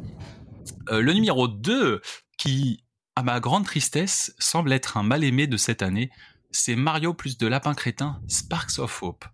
Ah. Et ce jeu, je suis attristé parce que j'ai vu un nombre de fois incalculable les gens dire j'attendrai les soldes d'Ubisoft Bah, comme d'habitude. Ah oui, bah ça, ouais, c'est mais- le problème de Mario Lapin. hein. Ça, c'est Ubisoft qui a Ça joué avec me le fend le cœur Ouais, je sais. parce que c'est en fait je comprends, je comprends, hein, mais purée. Ubisoft Milan et Davide Soliani méritent tout sauf ça, quoi. S'il y a bien une équipe chez Ubisoft qui mérite le tapis rouge et les bisous, c'est eux. Parce que eux, c'est des bosseurs, c'est des amoureux du jeu vidéo. Euh, le jeu, il déborde de, d'ambition sur différentes choses. Il, il sort sur Switch, euh, c'est un des plus beaux jeux en termes de finition. Il y a zéro bug, euh, c'est, c'est Il y, propre, il y a- y un bug bloquant pour le 100%. bourré de détails. Ah, je l'ai pas, mais je l'ai pas eu. J'ai pu faire mon 100%. En gros, en si tu vas, en gros, si tu vas, si tu vas dans une zone avec le, tu sais, les zones où tu dois avoir, euh, où tu dois acheter une clé là, tu sais, pour- t'as une, petite zone secrète dans chaque euh, monde. Ouais, ouais, ouais. Et en gros, si tu vas dans la zone avant d'avoir fini, euh, enfin d'avoir récupéré assez de Luma ou je sais pas quoi, il y a un- une pièce, euh, une pièce que tu peux pas récupérer, donc du Aïe, coup aïe, bloqué aïe, pour le aïe, 100%. aïe, aïe. Donc, Terrible pour je, les je connais quelqu'un qui est bloqué à cause de ça, voilà. Mais bon. Bah, je crois que Sid, euh, notre très, cher podcast aussi, est bloqué à cause de ça. Ça, c'est, tristesse. hein. Vraiment fort. Mais euh, ouais, moi j'avais adoré le premier épisode. Évidemment, j'aime beaucoup les tacticals. Donc, euh, de base, j'avais jamais été trop emballé par les lapins crétins. Mais j'avais adoré le mélange. Et puis, bah, forcément, voilà, j'adore la passion qu'ils ont mis dans leur jeu. C'est bourré de détails, d'animation. Enfin, franchement, ça pourrait être un film d'animation tellement tellement il y a du boulot sur cet aspect-là. Et du coup, j'attendais forcément avec impatience cette suite. Sachant que quand ils ont annoncé les compositeurs, j'ai absolument pété mon crâne. Grant Kirkhope, donc je suis absolument fan puisque, bah, compositeur mythique de Rareware qui a fait notamment les musiques de GoldenEye 007 et Banjo et Kazooie, ni plus ni moins, grand monsieur. Yoko Shimomura, Yoko Shimomura, voilà. ouais. Qu'est-ce que, comment, pourquoi, je- sais pas comment ils l'ont récupéré, mais euh, C'est incroyable. Donc, euh, alors moi, je sais comment euh, Yoko Shimomura a fait toutes les musiques des Mario et Luigi. Donc, Oui. euh, elle n'est pas si éloignée de cet univers-là. D'ailleurs, toutes ses compositions dans le jeu ressemblent fortement à ce qu'elle avait l'habitude de faire pour Mario et Luigi, et ça m'a fait beaucoup de bien parce que RIP, RIP, notre petit Alpha Dream, développeur de Mario et Luigi, euh, voilà, je pense à toi. et le dernier compositeur, Gareth Cocker, donc célèbre compositeur de la série Ori in the Blind Forest. Donc vraiment, euh, je m'étais dit, mais qu'est-ce que c'est que ce mélange? Comment ça va sonner euh, dans mes oreilles? Alors j'ai du bon et du moins bon à ce niveau-là. Non pas que les compositions soient euh, mauvaises, au contraire, elles sont plutôt incroyables. Par contre, bah, le problème c'est que c'est le grand écart artistique entre ces trois compositeurs et ça donne, je trouve, un petit problème de cohérence artistique justement au global. C'est-à-dire que des fois, ça n'a aucun rapport ce qu'on entend d'une musique à l'autre. Ça fait très bizarre. On a l'impression d'écouter une playlist, vous savez, euh, Ah, ça, c'est- de jeux différents. Ça, c'est le risque quand tu as plusieurs compositeurs avec un style C'est le risque, voilà. Donc moi, j'avoue, je- autre, voilà. C'est compliqué. je reste un petit peu sur ma faim à ce niveau-là. Je comprends l'envie euh, d'avoir des gens qu'on adore, qu'on admire euh, pour son jeu, mais ça donne ce genre de truc-là. Et voilà. Côté gameplay, euh, le jeu, il y a une, une immense nouveauté, c'est qu'ils ont supprimé le, le- les cases, donc le, le damier finalement, et ils ont remplacé ça par des zones ouvertes, un petit peu comme euh, Valkyria Chronicle, si je dis pas de Oui, bêtises, ça. le jeu de Sega.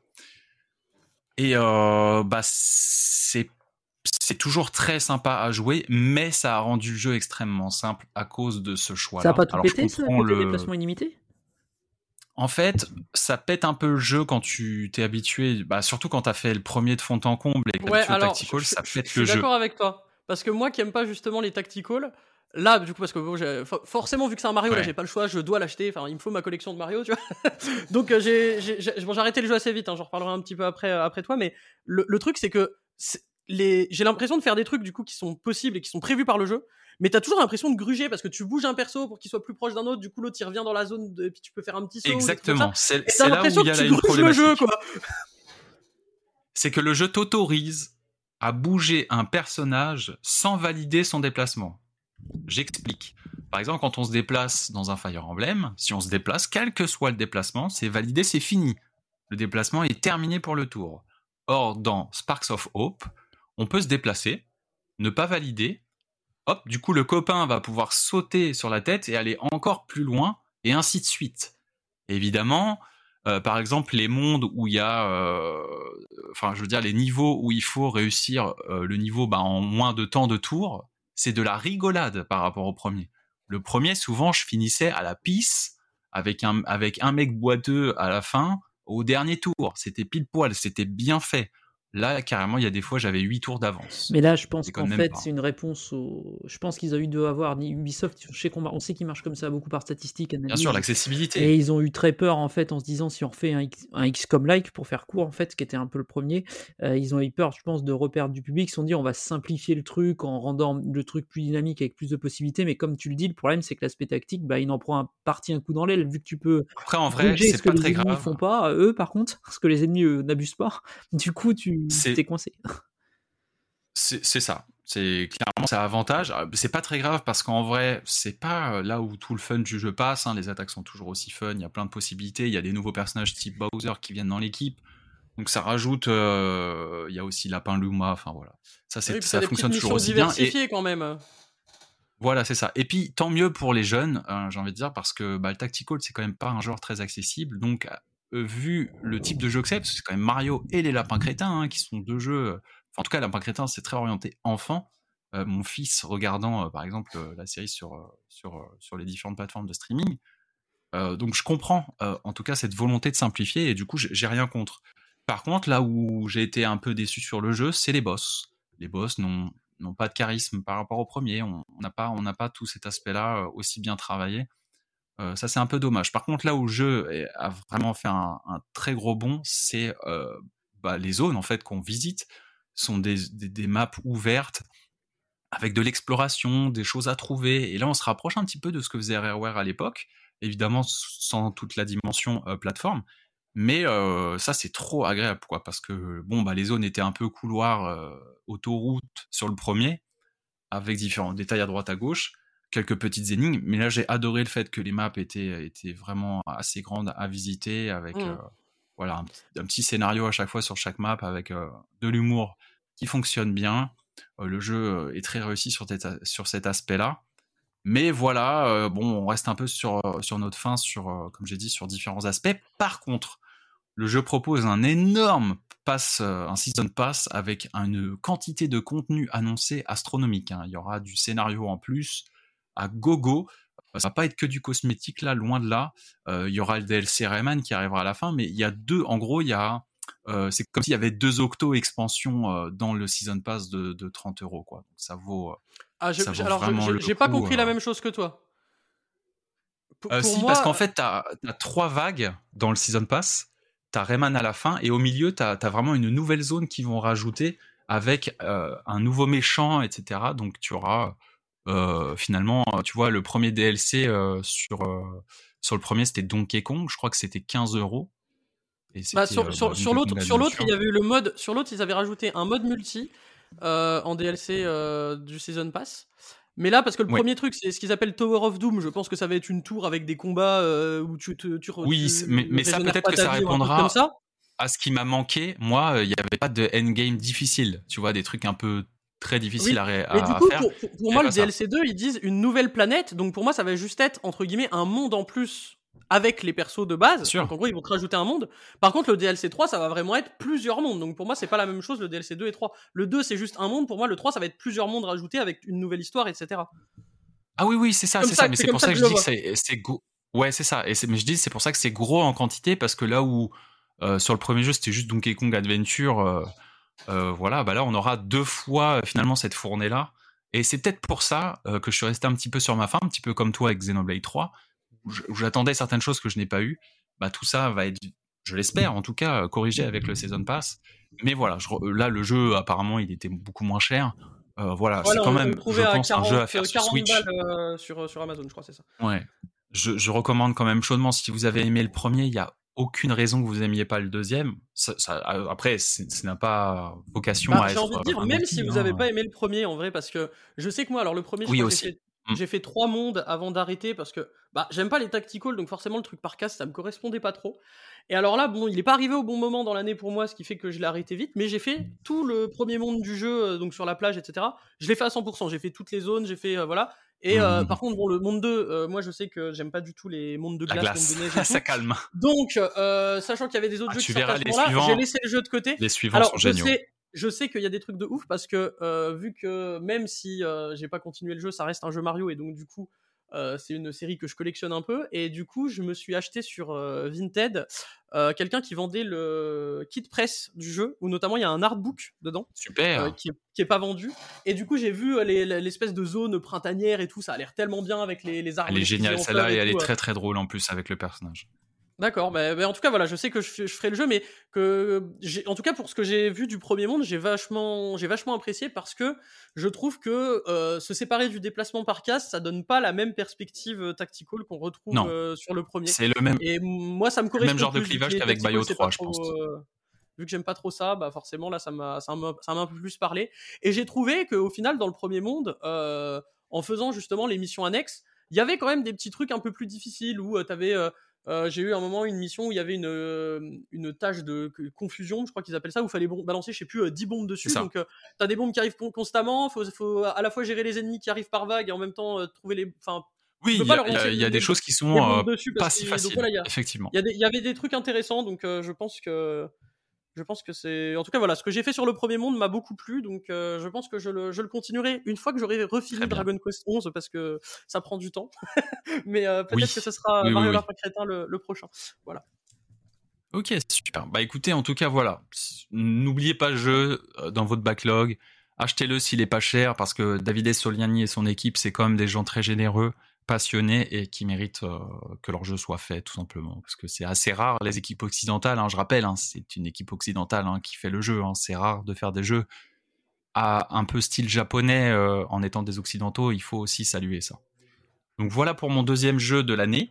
Et euh, mon top 1, mon GOTY, c'est Live Alive. Ce Ah. jeu, c'est c'était vraiment euh, tout ce que. En fait, c'est c'est tout ce que j'aime dans le jeu vidéo rétro, mais à la sauce moderne. Euh, donc voilà, un, un jeu, un jeu Square Enix remake euh, bah, d'un jeu Super Nintendo, Super Famicom, puisque sorti uniquement au Japon en septembre 94. Le remake a été fait par du coup le développeur Historia en partenariat avec la team Asano, encore elle, qui ne sort que des masterpieces. Le réalisateur de Live Live, messieurs, c'est quand même Takashi Tokita, scénariste de Final Fantasy IV et Chrono Trigger. Ni plus ni moins. Et on Voilà. le ressent d'ailleurs ce c'est côté Chrono Trigger, je n'importe trouve, qui. dans le jeu. hein. Totalement, totalement. Compositrice Yoko Shimomura, encore elle, évidemment. Moi, je suis tellement fan de ses travaux, ouais. c'est pour ça que Hein, le jeu m'a porté. Son OST live. est incroyable. Il y a plus de 10 arrangeurs hein, sur l'album, euh, quand même, euh, pour, elle, ce, crois, pour ce remake. Dont elle, ouais, elle a, elle a- elle a rebossé quelques morceaux, pas beaucoup. Mais euh, on entend, on entend très bien quand c'est elle. D'ailleurs, c'est assez drôle. J'ai carrément Et- acheté l'OST en, CD tellement le- les musiques du, du jeu sont top. euh. Ouais, c'est complètement fou. Et, et il y a même le, le chanteur, vous savez, de Dragon Ball Z, des- de l'opening euh, Etchala, qui est Hironobu Kageyama, qui chante euh, Gogo. euh, le- Steel Titan. Ah, c'est l'opening a. Ouais, Steel Titan, voilà. Euh, l'opening du coup de Futur, euh, Futur Proche. Euh, donc c'est ça, c'est voilà, c'est complètement ouf. Donc ce jeu qui vous propose cette histoire plus si affinité euh, quand on fait le jeu, donc la préhistoire, la Chine impériale, le Far West, la fin du Japon, euh, d'Edo, présent, futur proche, futur lointain, et puis d'autres trucs pour ne pas spoiler. Ce jeu, c'est tout ce que j'aime de cette époque des JRPG. C'est, en fait, ça va droit à l'essentiel. Il n'y a pas de fioriture, il n'y a pas toutes ces quêtes annexes qui ont été rajoutées avec les années, des trucs chiants Ça, comme il n'y a la pas de mort à FedEx, faire hein, ça c'est clair. il y a zéro FedEx, on passe. En fait, c'est que du plaisir. Euh, les, les sept scénarios ont chacun euh, Leur des choses, à, ouais, des identités très différentes, des, des personnages attachants, des mécaniques de jeu à chaque fois. Euh, le système de combat du jeu est simpliste mais efficace, on s'ennuie jamais. Euh, c'est justement une sorte de tactical sur grille, mais, mais voilà, version light, et en fait, ça fonctionne tout le temps, on s'amuse constamment. C'est, j'ai, dévoré le jeu, je l'ai fusillé, je l'ai terminé en une semaine, je pense. Je l'ai vraiment fait de fond en comble. J'ai adoré ch- chaque minute. euh, vraiment, je. Voilà Bah, je, je- je- je- euh. je te comprends, c'est, enfin, alors pareil, hein, décidément, ça a été mon année où j'ai commencé des jeux sans les finir. Euh, J'étais en vacances quand le jeu est sorti, donc du coup, j'ai pas pu beaucoup avancer. Puis quand je suis revenu, bah, c'était Xenoblade 3, donc euh, live live, hop, il a été mis de côté. Mais euh, j'ai fait, je crois, 5 scénarios sur euh, sur les 7 qui sont présents au début. Et euh, à part le, le, le scénario ninja où je l'ai trouvé un peu long, et puis euh, surtout qu'en plus, j'ai vu qu'il fallait euh, C'est un des plus longs. Enfin voilà, qui- oui, oui, bah, je sais, hein, j'ai fait le. Globalement, les autres en une ou deux heures, c'est fini, quoi. C'est et, du coup, ça fait plaisir parce que t'as une sorte de mini RPG condensé. En fait, t'as plein de petits RPG qui sont condensés dans le jeu et c'est super agréable ça. à faire. Le rythme, le rythme est Euh, fabuleux du coup. Et euh, du coup, bah moi, moi, j'ai adoré le, le futur proche justement euh, avec l'aspect. euh, Pareil. ça- dans le, proche, dans, dans le scénario, génial. on a l'impression d'être dans Evangelion. euh, Enfin, c'est vraiment. euh, J'avais, euh, j'aimerais un jeu que avec ce futur proche, moi. Je pouvais faire D'ailleurs, 30 heures alors- de futur proche. J'étais, prêt. Je hein. sais pas, je sais pas si t'as fait ça dans le futur proche. Euh, Il y a un moment où en gros tu peux aller, je crois, dans les toilettes de l'orphelinat et il y a un gosse qui vient te voir et qui te dit ah là là, je suis allé dans la chambre de notre euh, de notre professeur ou je sais plus quoi. Et euh, je lui ai chouré de la thune et tout. Et et genre en fait le truc c'est que donc il y a une quête annexe dans le jeu où en gros tu peux récupérer un, équipement assez puissant je crois. Et en gros le truc c'est que tu dois faire des allers-retours et en du coup je me dis mais ça n'a aucun sens. Je me suis dit le mec il va chercher de la thune et après il dit qu'il a été chercher une photo d'elle et tout. Je comprenais rien du tout. Et en fait, euh, je me suis rendu compte qu'en fait, dans la version japonaise, du coup, la traduction est un peu bizarre. C'est-à-dire que dans la version japonaise, en fait, le héros envoie le gosse aller chercher les sous-vêtements de la prof.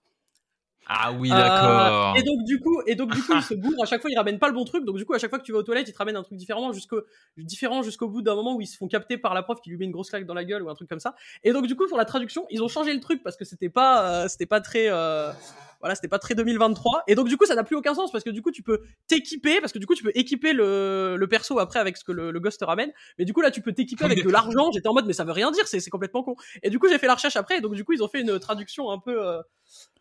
Un peu plus soft, on va dire, voilà. Mais c'était rigolo, voilà, j'ai découvert Ah, ce petit c'est truc-là, rigolo, donc, ouais. euh, Mais voilà, Mais vraiment, pareil, cas, super jeu ont- et je conseille quoi. peur des JRPG euh, parce que trop bavard, trop truc. C'est, je trouve que Live Live c'est parfait Euh, parce que vous allez vivre des histoires très très différentes avec pas mal de références cinématographiques. Je pense notamment à Futur lointain, hein, Alien, Bonjour, Euh, voilà tout ça, le Far West, hein, les films de spaghetti euh, de nos Ah, Street Fighter. américains et tout. Street Ah oui. Fighter euh, dans le présent, euh, c'est c'est trop bien quoi. C'est puis vraiment puis, les musiques le- portent constamment. Le truc, c'est que même pour ceux qui n'aiment pas les RPG, le jeu, en tout cas tant qu'on fait pas les, les boss cachés, etc., le jeu reste facile. Je veux dire, même euh, littéralement, je veux dire, c'est un système où tu te déplaces par case, tu fais des attaques, les ennemis, tu les, tu les défonces super facilement. Façon, Et donc, à moins ouais, de il chercher les, les hein. boss cachés. Il Oui, y a voilà, zéro un- grind. Il y a Ah, zéro Il n'y a pas grind. besoin de toute façon. hein. Tu n'y a pas besoin d'XP dans le jeu. On avance dans le jeu, on joue, c'est rigolo. C'est très proche de ce que fait euh, Paper Mario aujourd'hui, par exemple. C'est-à-dire du RPG light, il n'y a pas besoin de grind, on avance, il y a un système, il est ce qu'il est, mais on profite du jeu, quoi. Faut pas là, venir c'est pour un système de combat bien. complexe à. euh, Ouais, c'est ça, ouais, clairement. euh, Il y aura pas ça dans Live Live. C'est pas du tout l'objectif du jeu. Je- Ouais. Et je rappelle qu'à l'époque, voilà, parce que c'était un jeu extrêmement ambitieux, hein, chaque époque avait été euh, dessinée par des mangaka différents, voilà, c'était des personnes différentes qui avaient euh, fait euh, les scénarios.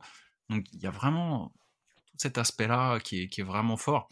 Pour moi, c'est l'anti, en fait, c'est très proche d'Octopath Traveler, et à la fois c'est l'anti.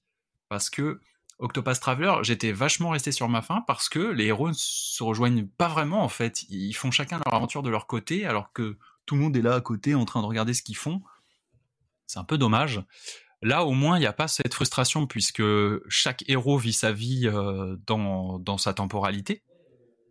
Mais euh, y a, par contre, à la fin, un vrai climax autour de tout ça qui est tellement réussi par rapport à ce que Octopath Traveler m'avait euh, m'avait déçu à ce niveau-là. Donc, euh, je recommande vraiment ce jeu.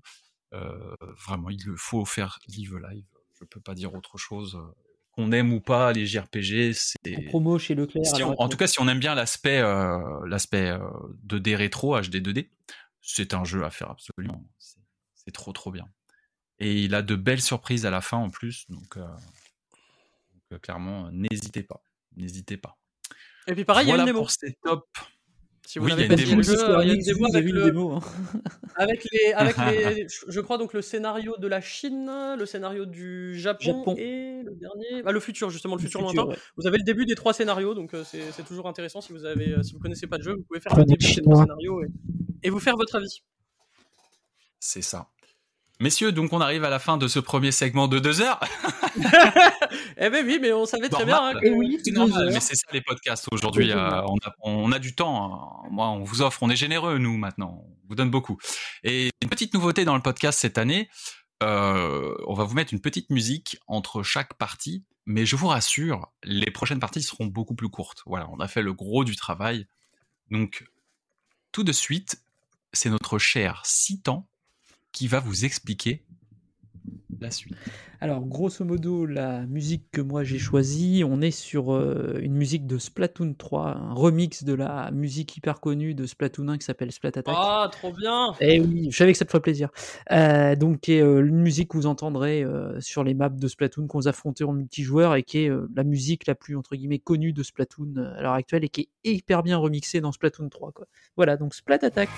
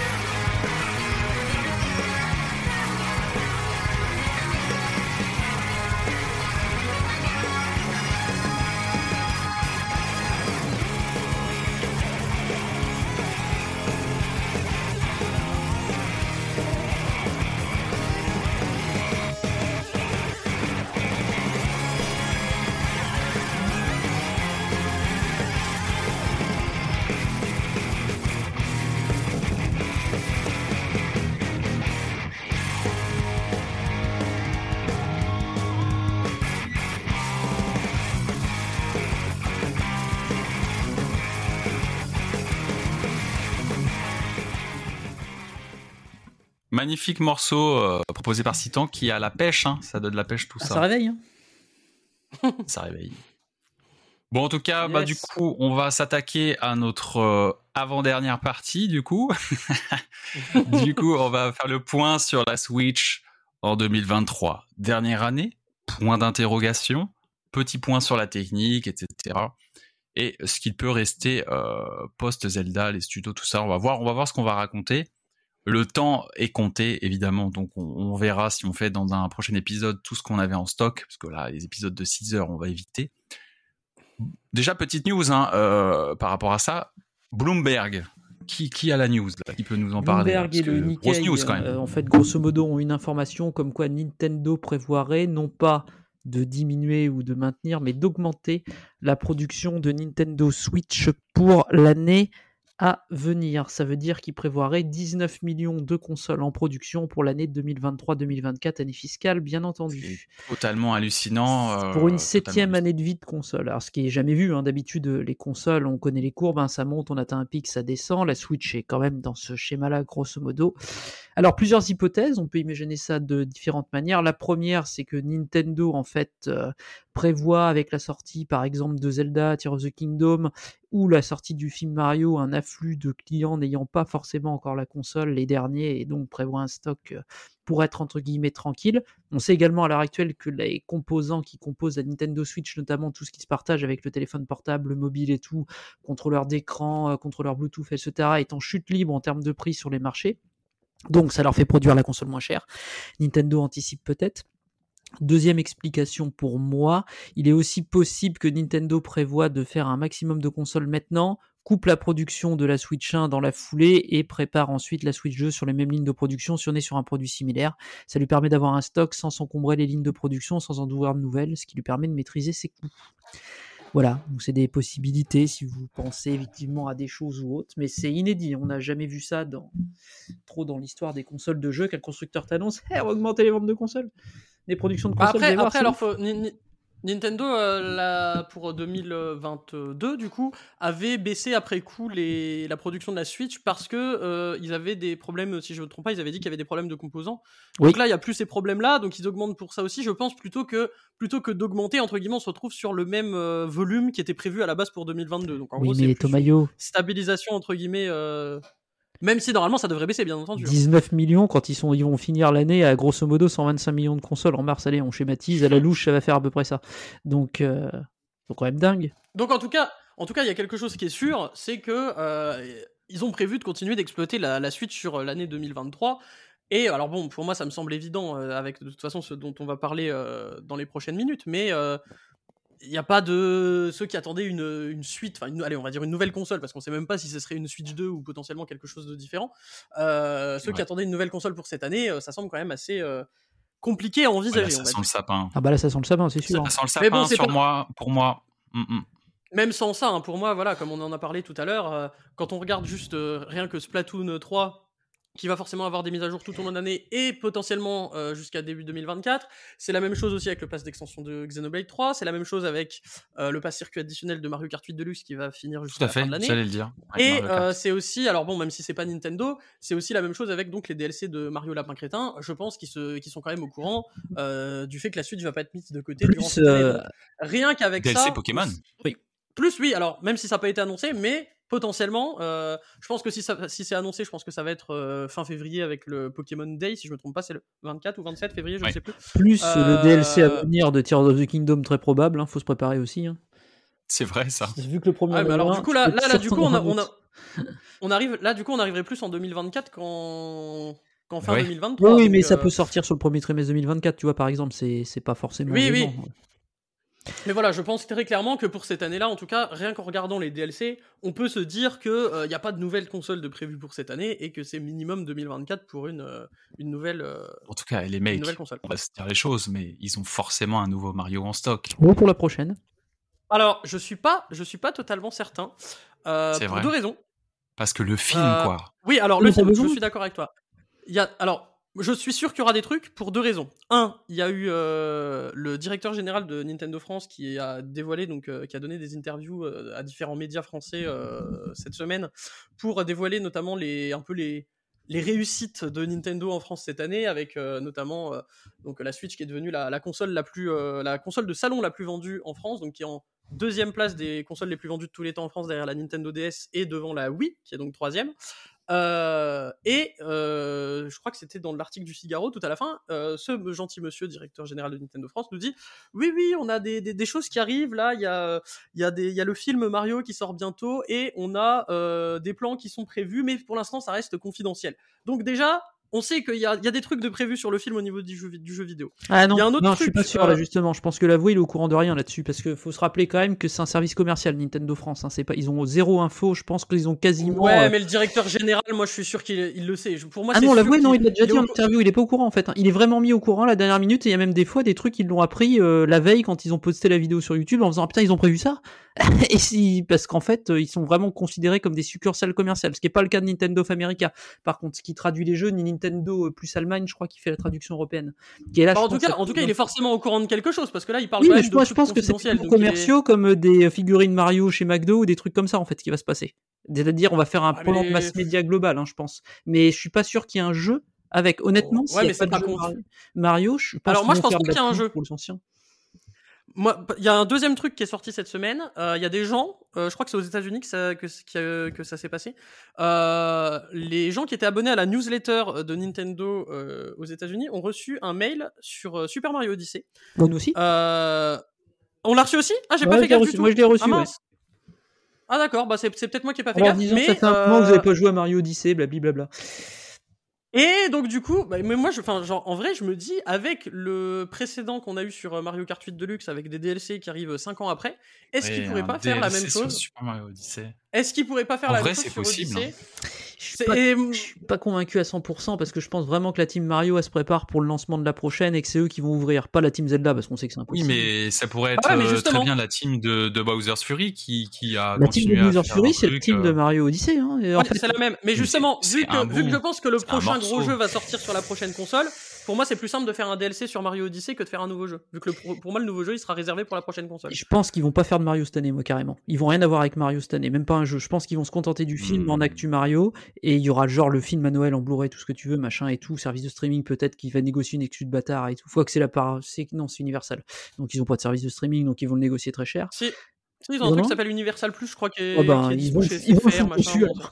Du coup, grosso modo. Mais de toute façon, c'est dans 3 ans, t'as pas le droit. En France, t'as pas le droit, t'es obligé Oui, d'attendre non, non, mais 3 là, ans je pour parle mettre plus large. la Il y a nous, mais après, il y a plus large. Il y a les États-Unis où ils vont pas se gêner, quoi, tu vois, je pense. Mais, Oui, mais d'accord, ok. Mais par contre, chez mes par... moi, je pense plutôt que si le truc Mario y a maintenant, c'est vraiment pour lancer la prochaine. Et je pense que le prochain Mario 3D, ce sera le jeu de lancement de la prochaine. Parce qu'ils auront pas Zelda, c'est impossible. Les mecs auront juste terminé l'autre. Et puis, il n'y a pas de Zelda 2D, vu que Nintendo les fait faire les inédits par la même team. Et que ça, ça n'a pas l'air de changer comme règle pour le moment. Donc, euh, c'est toujours comme ça. Et un Mario 2D. Ben non, c'est la team qui fait Pikmin. Ils ont jamais le temps. Ils viennent de finir Pikmin, ils sont sur Pikmin 4. Ils sont coincés niveau timing. Ah, c'est ceux, qui font Super Mario. Et su- Attends, Super Mario Maker, c'est qui? C'est eux. Et ils font Pikmin Ils ont 4. fait Pikmin 4 après Super Mario Maker 2. ouais. Ils ont repris Pikmin 4 ou rebooté. On saura jamais vraiment avec les histoires qu'il y a avec Miyamoto. Mais c'est cette team-là. Eux, leur jeu, c'est Pikmin, Mario 2D et Mario Maker. En fait, Nintendo, leur team, les gens s'échangent entre ces services, on le sait, mais les teams, les jeux que font les teams, les EAD, les licences sont très fixes en fait, hein, euh, quand même. hein. C'est-à-dire que tel. Oui, j'avais juste oublié que pour Pikmin. ouais, bah vois. voilà, mais c'est très très fixe. Sinon, et je sais que je sais que Splatoon c'est Animal Crossing. La team de Koizumi, elle bossera littéralement que sur Mario euh, 3D, quoi. Enfin, et- ou alors il décide moi- un jour de faire un Donkey Kong, mais Il y avait les rumeurs de Donkey Kong aussi. Hein. Oui, c'était aussi par Bandai Namco quand on a vu les rumeurs donc euh, qu'il faisait derrière. Donc euh, c'est pour ça. Je... Moi perso j'y crois au, au, au DLC, je sais pas, genre un truc genre voyager dans les environnements du film ou j'en sais rien quoi, genre DLC du film sur Mario Odyssey, moi je c'est un truc que je, qui est probable pour moi. Après on verra bien, hein. je pense qu'on aura, la- on aura la réponse dans quelques semaines avec un La peu réponse de à direct, l'E3. euh, Je pense que euh, je pense qu'on sera pas mal. Écoutez, On ok, verra. ok, ok. Euh, moi, j'avais envie de discuter d'une autre d'une autre rumeur qu'on a vue récemment, qui m'a assez euh, étonné. En positif, c'est un remake probable de Baton Kaitos par Monolith Ah. Soft, qui sortirait cet La été. team de Xenoblade 1 qui aurait- remake qui aurait fait ça? Parce que dans les timings ça colle en fait. hein. Mais euh, Bah ouais, c'est ça. Et en plus, euh, parce que les sources sont plutôt intéressantes, euh, Bandai Namco évidemment aurait donné son go, hein, sinon c'est pas possible puisque Baton Kaitos ils appartient ont une à bonne relation Namco. Nintendo avec Bandai Namco, ils bossent contractuellement. Oui, oui, Exactement, clairement. ils ont ça très très bonne bien, relation. hein. Très très bonne relation, ça serait quand même très... Et en plus, ça serait sur les deux jeux. Hein, Et c'est un, remake, un. hein, c'est pas Ah, un remaster. hein. Il y avait, justement, les Ouais. gens, en, en gros, la, la- la rumeur disait euh, le 1 est refait. Et euh, je pense que c'est imp- que c'est pas trop probable qu'il y ait le 2 qui soit inclus avec. Visiblement, ce serait que le 1 et pas le Origins. En tout cas, ça, voilà. Oui, la, non, rumeur, le, c'est le pas 1 trop, sortirait euh, d'abord. Après, j'imagine si ça se vend bien, euh, il y aura le 2, quoi. Bah, c'est c'est quand même un peu con parce qu'on n'a pas eu le on n'a pas eu le 2 en, en France quoi donc euh, c'est est un peu génial. dommage de revoir Ça le serait 1 sans bien. avoir le 2 mais le 2, c'est quelque chose, hein, Bataille Kentos Origins. hein, C'est vraiment quelque chose. bah, Donc euh, là, malheureusement j'ai euh, pas pas que je joué demande au... à voir. hein. J'ai pas joué aux deux jeux parce que j'avais pas de GameCube à l'époque mais du coup ça m'intéresse beaucoup euh, si c'est Oh le cas. là là là là, rends ta carte, Dans bah- Kaitos 1, il y a des trucs que moi je pense qu'il serait possible, vu que c'est un remake, hein, ils annoncent un remake, qu'il serait possible d'être retouché. J'entends notamment dans le système de combat, il y a deux trois trucs qui sont largement améliorés dans Origins, que tu peux remettre à niveau dans le premier sans que ça change l'expérience globale de jeu, tu vois. Mais par contre, niveau scénar, musique, euh, décor, faut absolument. Enfin, moi j'espère s'il y a un remake, il garde absolument le principe des écrans en 2D. euh, en 2D euh, des deux animés. Euh, justement, moi, c'est ce qui me fait le plus peur. Est-ce que qu'ils partiraient sur un remake à la, à la Xenoblade et, et qu'ils agrandiraient tout euh, J'ai peur de ça. Bah après, Parce que après moi, on le verra. jeu, je le trouve tellement beau incroyable. dans, dans son art d'époque. C'est surtout qu'en plus, à l'époque, on n'avait jamais vu ça. C'était des genres des FMV, hein, grosso modo, c'est des, des décors qui étaient en 3D euh, précalculés, mais qui avec des effets vidéo.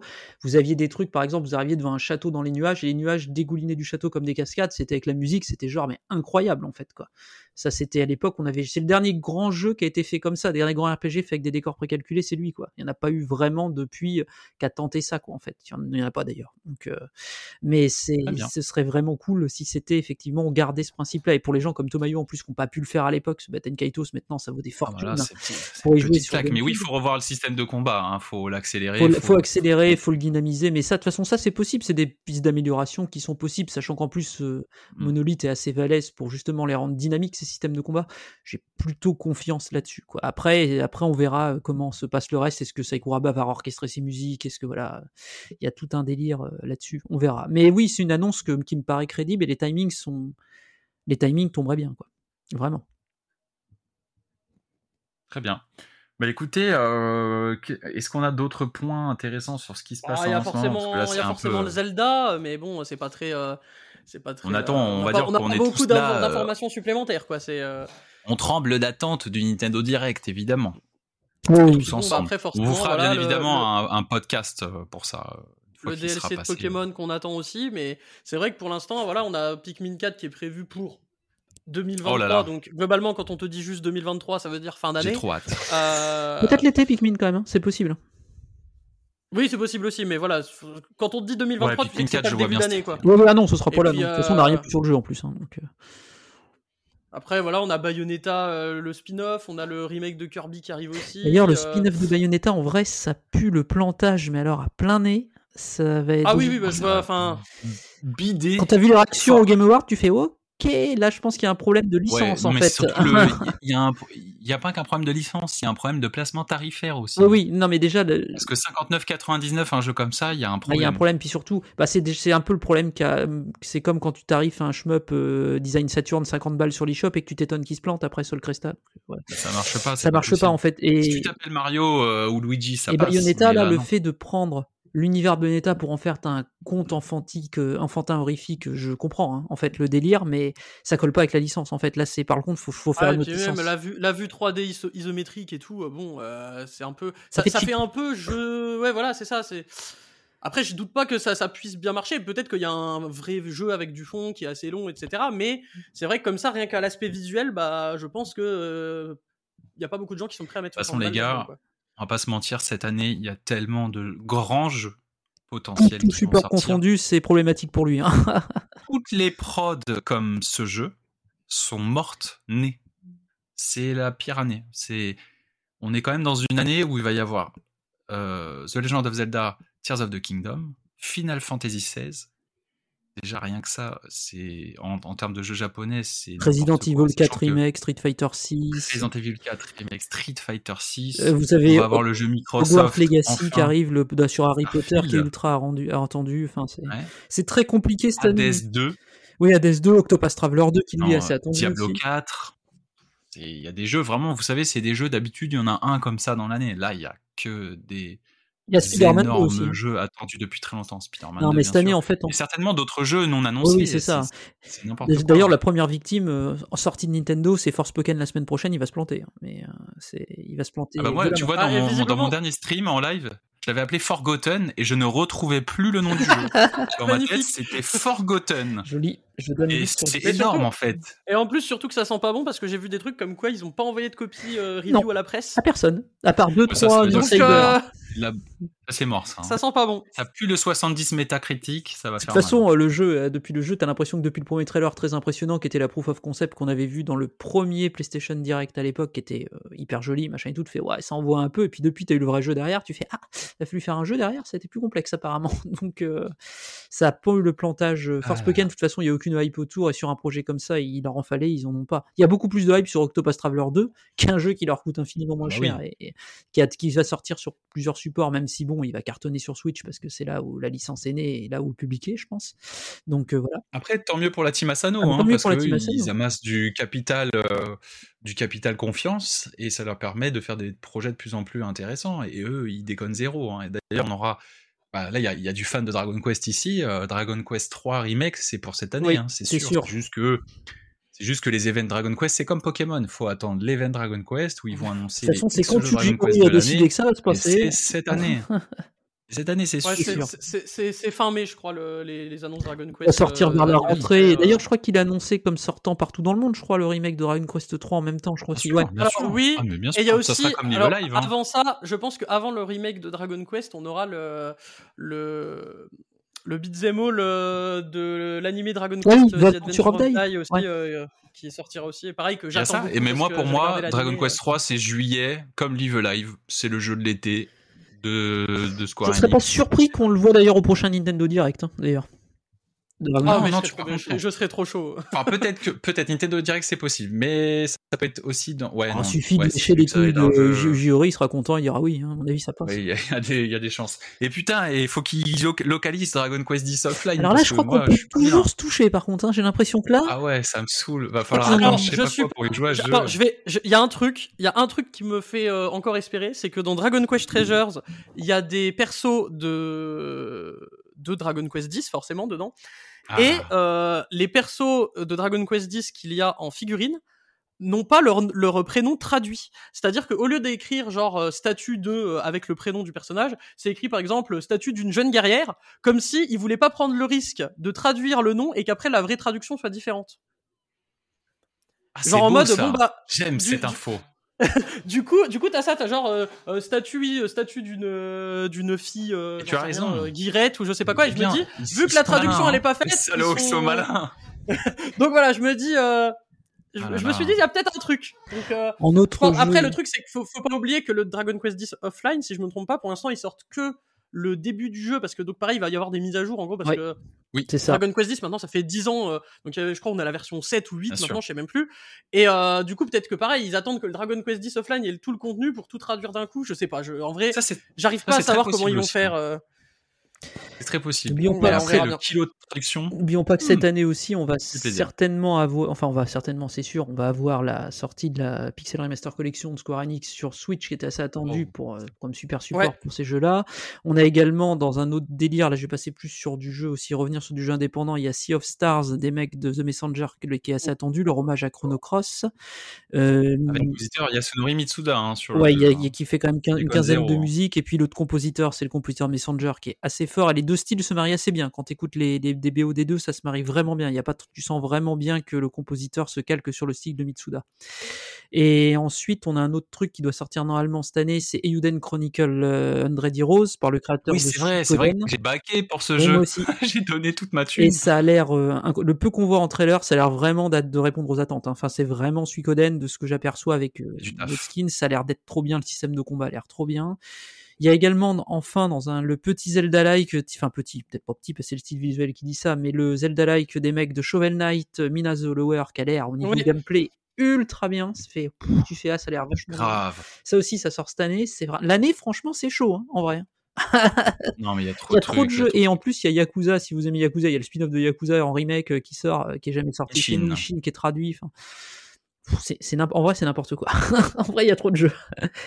Faut dire Like a Dragon maintenant.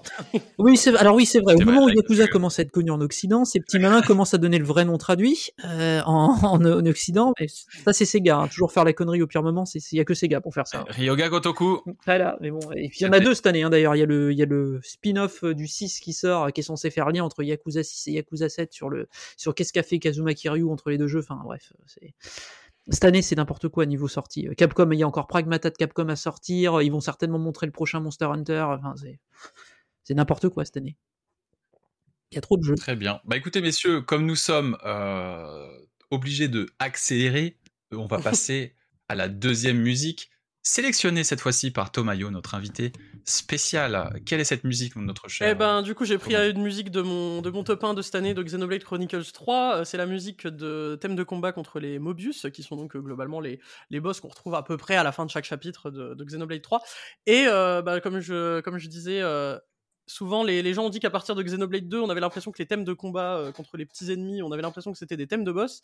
Et bien ce coup-ci, ils ont décidé que pour Xenoblade 3, euh, les thèmes de boss, on avait l'impression que c'était le thème du, du boss final. Donc on a quelque chose qui envoie, mais une patate, quoi. C'est euh, vraiment quand on est en jeu et qu'on a le boss en face de nous. Mais c'est un truc de malade, quoi. Euh, Dans, dans le contexte du jeu, c'est vraiment euh, énorme euh, cette musique. Et j'attends pareil beaucoup la, la sortie de la BO qui, je pense, arrivera après le, le DLC. Mais euh, pareil, je pense que je vais acheter ça. euh, S'il faut payer 150 euros en, en import depuis le Japon, il n'y a pas de souci, je les mets. mais voilà, euh, super musique. Donc la, la musique Mebius Battle.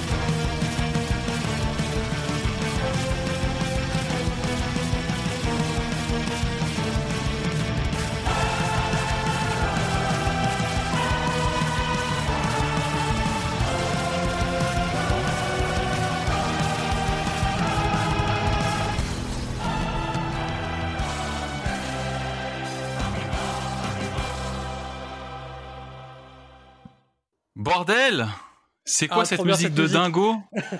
Non, c'est un truc de fou. hein, J'adore cette musique. C'est pas la seule, truc il y en a vraiment- y en a. Bon, celle-là, elle est au-dessus, elle est vraiment au-dessus des autres, mais vraiment toute la BO du jeu est à un- une qualité de malade, quoi. Donc, euh, sais, pour moi, c'est rare d'avoir des frissons sur une musique que j'ai pas entendue dans un jeu. Mais on a Je sais pas si tu pas vois ce que je veux dire. Tomayo, de faire Xenoblade 3, c'est le bazar là quand même. hein, donc euh, pourquoi tu serais Ah mais vas-y, c'est c'est promis, c'est promis. Tomayo, il sera fait avant la moitié de l'année. C'est là, c'est c'est- c'est Mais quand À la, à la base, à la base, je te confesse que j'attendais une Switch 2 pour le faire en plus beau, mais comme il y a eu la news de Bloomberg, je me la mets dans les fesses et je vais faire le jeu maintenant. façon, vrai, en vrai, le jeu, le jeu est pas dégueu. Hein. C'est pas comme le 2. Hein. Vraiment, au niveau graphique, le 3, ils ont vraiment. Non, bien un- sûr, mais c'est, tu vois, c'est l'inverse de Pokémon, c'est que le jeu, il est tellement ambitieux qu'il mériterait lui vraiment euh, d'être sur un support qui lui ferait euh, vraiment honneur, alors que Pokémon, euh, bon bah de toute façon comme c'est dégueulasse. Shigeru veut pas sortir de Switch 2. Il nous casse les pieds, Shigeru, là, parce qu'il l'a balancé dans une interview. Ah, écoute, Préparez-vous, ça va durer plus longtemps que d'habitude. Oh putain. Ils vont encore tirer sur Enfin voilà, bah écoute, euh, fou, merci pour ce partage parce que bah c'est trop stylé. Voilà. Euh, écoutez, on va passer tout de suite rapidement à notre dernière mi-partie, euh, qui est tout simplement le tour de table des jeux auxquels vous êtes en train de jouer en ce moment. Je t'écoute, Tomayo. Et bah du coup, bah moi je rejoue depuis euh, bah, bien un mois maintenant à Dragon Quest 11 S, les combattants de la destinée édition ultime. Je pense que c'est le titre de jeu le plus long que j'ai sur Switch. Euh, donc la la version euh, améliorée de, de Dragon Quest 11. Et là ce coup-ci, je me suis dit ok j'y vais, euh, je vais jusqu'au bout, je fais le 100%. Draconique, hein. C'est-à-dire, oui, oui, bien sûr. euh, non, euh, déjà la première Ah. partie, je l'avais fait avec la, la difficulté euh, augmentée. Autrement, j'avoue que je m'amuse pas. Enfin, je sais que les vieux, les vieux Dragon Quest, là, là, on m'avait prévenu dès le début que ça avait été simplifié par rapport aux anciens. Donc dès le début, j'ai mis la difficulté, euh, la difficulté euh, C'est bien, tu as respecté. augmentée. Euh, puis en plus, surtout que voilà, là, quand je dis je fais le 100%, euh, je suis le genre de mec quand je joue à Dragon Quest, c'est je sors pas de la ville tant que j'ai pas pété tous les pots, tout ouvert tous les coffres. Oui, t'inquiète, ça c'est moi. hein. Euh, Pas de souci. parler à tous les personnages et là du coup je suis en mode ok euh, je veux toutes les armes du jeu en plus 3 je veux euh, enfin voilà c'est vraiment je veux, à la fin avoir mon inventaire avec tous les trucs possibles dans le jeu etc je veux tout, avoir fait euh, chose que j'avais pas faite sur le mon premier run. Euh, et donc du coup là en fait euh, donc euh, toi t'as déjà fait le, le jeu mais pour ceux qui savent pas donc Dragon Quest 11 est découpé en trois grosses parties scénaristiquement. Et là je viens de finir la première partie du jeu. Je suis à 50 heures donc j'ai vraiment bien bien bien pris mon temps j'ai voilà, c'est en mode je veux pas louper un seul euh, un seul monstre parce que dans ce Dragon Quest 11 il y a aussi des, des monstres qu'ils appellent rarissimes, c'est un peu euh, l'équivalent des, des shiny de Pokémon.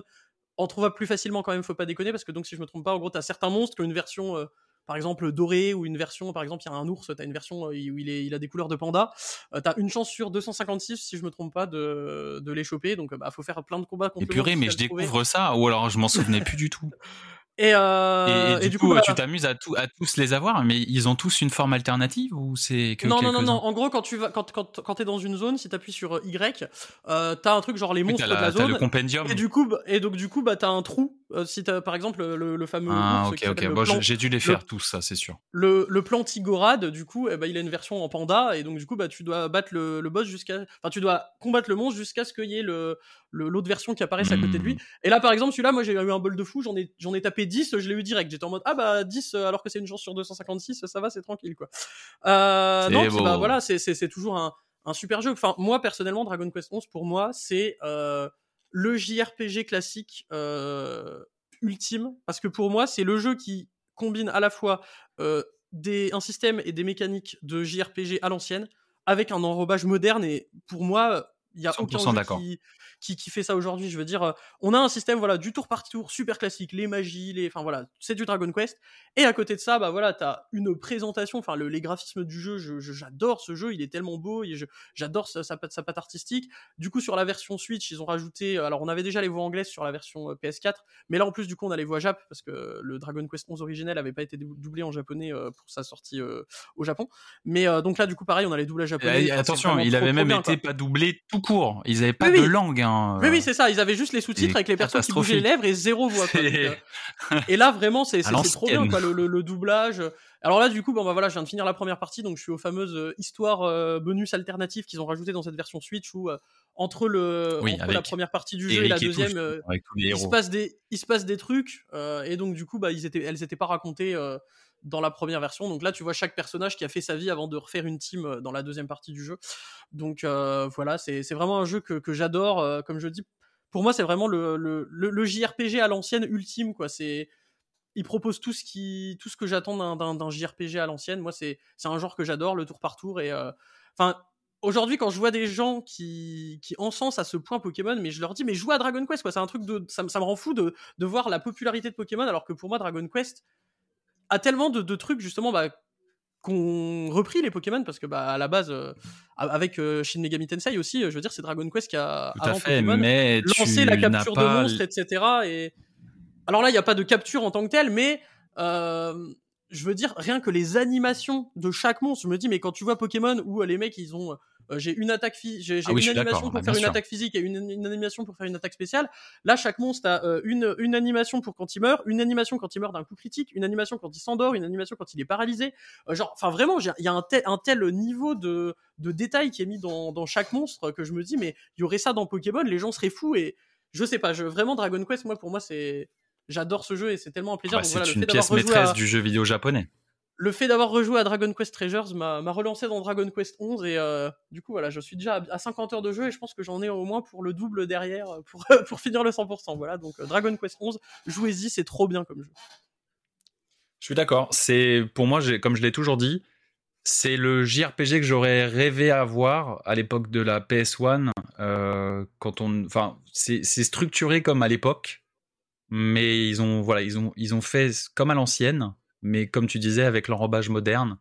Et, c'est comme rejouer à ces jeux-là qu'on adorait à, cette époque, euh, euh, 64 bits, 32 bits, euh, 128 bits, même un peu la PS2.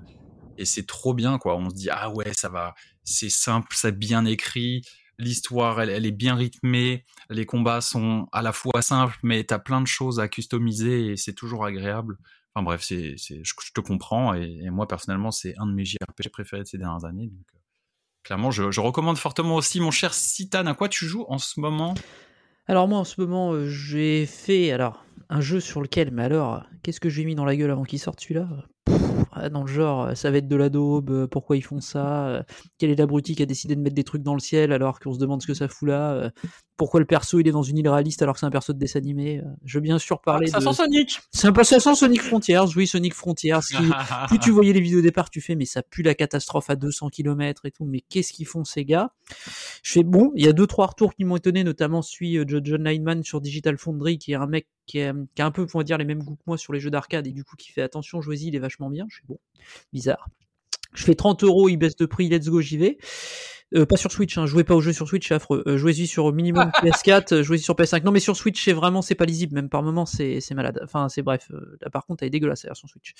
Euh, donc- d'ailleurs ils ont sorti une démo aussi si vous voulez vous rendre compte de la alors, catastrophe si vous voulez, voilà, la démo dure 3 minutes, montre en main, c'est-à-dire vous faites trois pas dans le monde, un niveau fini. Comme d'hab avec les niveaux de Sonic, vous saurez même pas comment le jeu est structuré, ça sert à rien. C'est bravo Sega.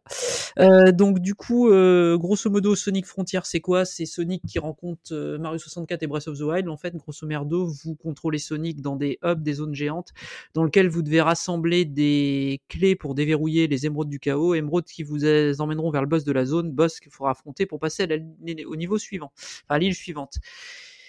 C'est le scénario est catastrophique. Les cutscenes c'est fait par des mecs qui ont 5 francs. Les fans mieux sur Unreal Engine. Sonic il est moche de base dans son modèle 3D. euh, les animations sont pétées. euh, Il y a des bugs bizarres et tout. Mais alors, pas de bol.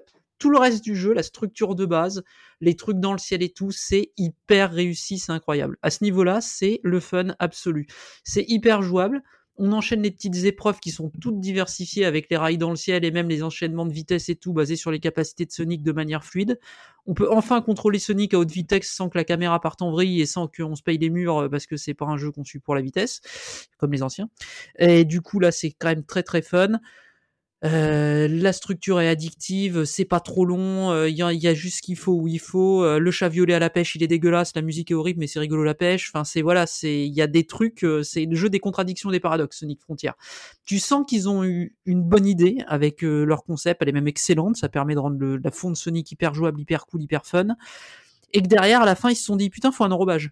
Et là, ils ont tout foiré. Mais euh, bon, ça c'est un autre, un autre détail, c'est pas très grave. Les cutscenes de la gêne ou euh, Sony qui balance en français euh, arrête de taper l'héroïne à Knuckles, euh, tu, tu te demandes pourquoi t'es là quoi. En fait, tu fais mais, mais qu'est-ce que c'est que ce scénar? Je comprends rien et tout. Enfin, c'est c'est- c'est n'importe Ah, quoi. par contre on est d'accord on est d'accord j'ai entendu les musiques des boss c'est un truc de ouf Alors par contre, la bande son, autant la musique du chat Les pourrie, musiques du jeu les sont musiques dingues. sont exceptionnelles. Autant les musiques des zones, c'est très Breath of the Wild à ce niveau-là parce que tu vas passer un moment dedans pour pas que ça te pète le système.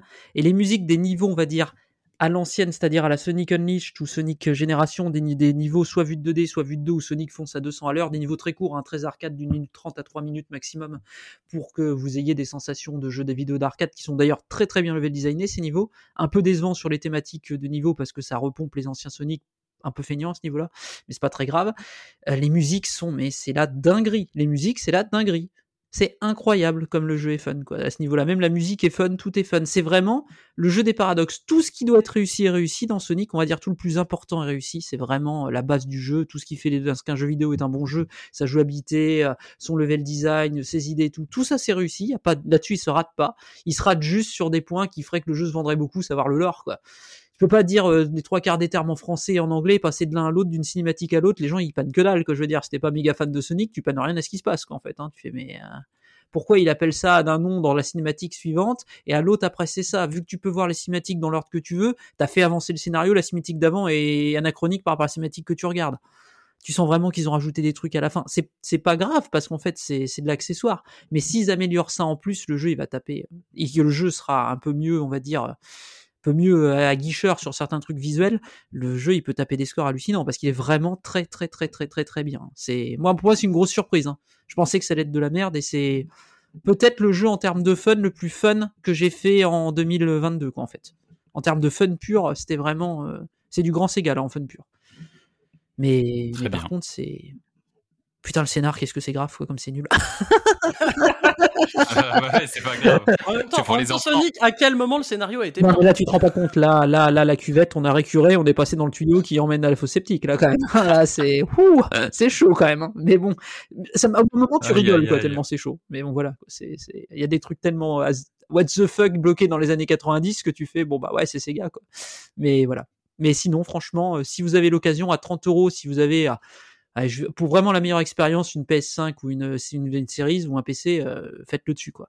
Mais parce que en 60 FPS un jeu aussi rapide que Sonic qui demande autant de réflexes c'est quand même euh, c'est quand même vachement agréable vraiment là-dessus. Je suis pas un ayatollah à tout prix du 60 FPS il y a plein de jeux où, en fait c'est une histoire voilà c'est mieux en 60 c'est plus confortable mais on s'en fiche un peu. Là c'est quand même un jeu où c'est quand même plus agréable. Donc si vous avez l'occasion je conseille Sonic Frontiers Très bien, bah merci pour, euh, pour la reco aussi. Euh, moi, je vais aller très vite. Euh, bah, tout simplement, j'ai acheté il y a deux jours Persona 3 portable, Hmm. qui est donc le portage de la version PSP de d'un jeu qui était déjà sorti sur PS2. Donc c'est un portage remake qu'il a porté sur la PS4, sur Xbox, sur euh, Nintendo Switch, PC, etc. Enfin traduit en français, incroyable. Euh, je l'ai commencé du coup euh, bah, en stream jeudi soir pour découvrir ça. C'est bah évidemment comme d'hab génial. Moi qui avais fait Persona 4, je retrouve absolument l'ambiance, ce qui est logique puisque les jeux étaient sortis à un intervalle assez court à l'époque de la PS2, donc on retrouve toute la patte artistique, musicale et euh, dans l'écriture, c'est c'est je suis déjà absorbé, je suis à fond dedans, c'est c'est le quel est panard. ton hein, euh, avis sur les bien. remakes de Persona 3 dont la rumeur a encore enflé aujourd'hui disant qu'il est fini apparemment? Eh ben, euh, les rumeurs en fait existaient déjà assez tôt. Il y avait des gens qui avaient déjà trouvé des trucs un peu chelous à l'époque de, de Persona 5, euh, justement avec des trucs avec le moteur de Persona 5. C'était un peu chelou déjà à Ouais, mais l'époque. quel, quel Il y intérêt a eu, ils vous auraient de savez, sortir le... Le, le 3 portable s'il y avait un remake? Je, vois- je vois pas trop. parce que Atlus? Bah, c'est ouais, bah tu fais un peu des sous sur les gens comme moi vite fait, de toute façon qui vont repasser en caisse quand il y aura le remake. Hein. Oui. Voilà. Ils disent qu'ils choperont plus facilement le grand public avec un visuel à la Persona 5 euh, à mise à jour. Je pense, c'est-à-dire les gens qui ont, les nouveaux qui sont venus avec Persona 5 et les fans qui voulaient Exactement. Persona 3 qui est bloqué sur des systèmes antidiluviens qui sont la PSP ou la PS2 où il n'y a plus de rétrocompatibilité. Ils disent, bah, en attendant, voilà, on vous l'a traduit en français, 20 balles. Et puis il y a quelque chose d'important, c'est que la version portable PSP, en fait, elle est pas complète. C'est très bizarre, en fait, le jeu- c'est vrai que c'est un délire la version Le jeu sur PS2, il avait eu une deuxième version FES qui contenait vraiment la fin du scénario et tout.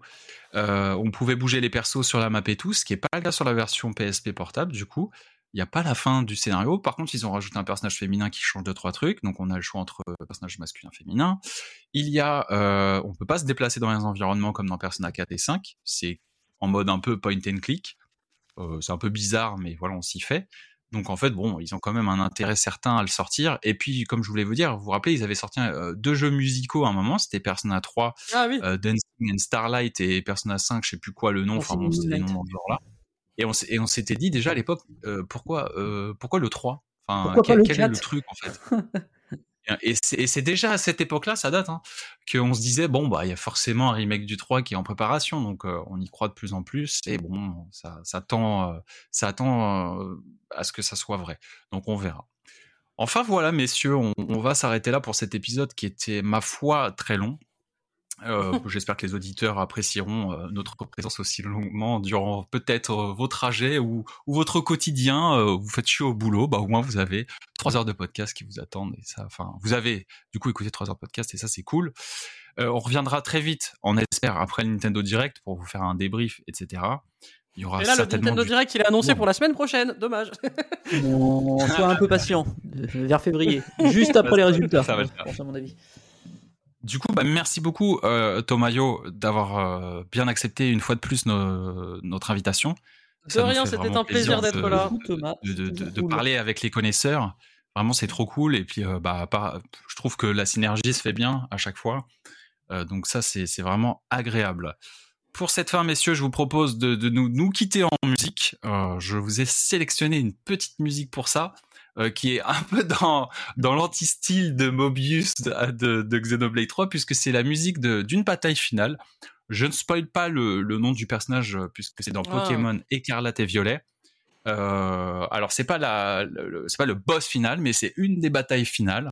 J'adore cette musique parce qu'elle donne la pêche. Je vous la fais écouter tout de suite et je, on se quitte du coup sur cette musique. À très bientôt, chers auditeurs. Ciao. Ciao. Salut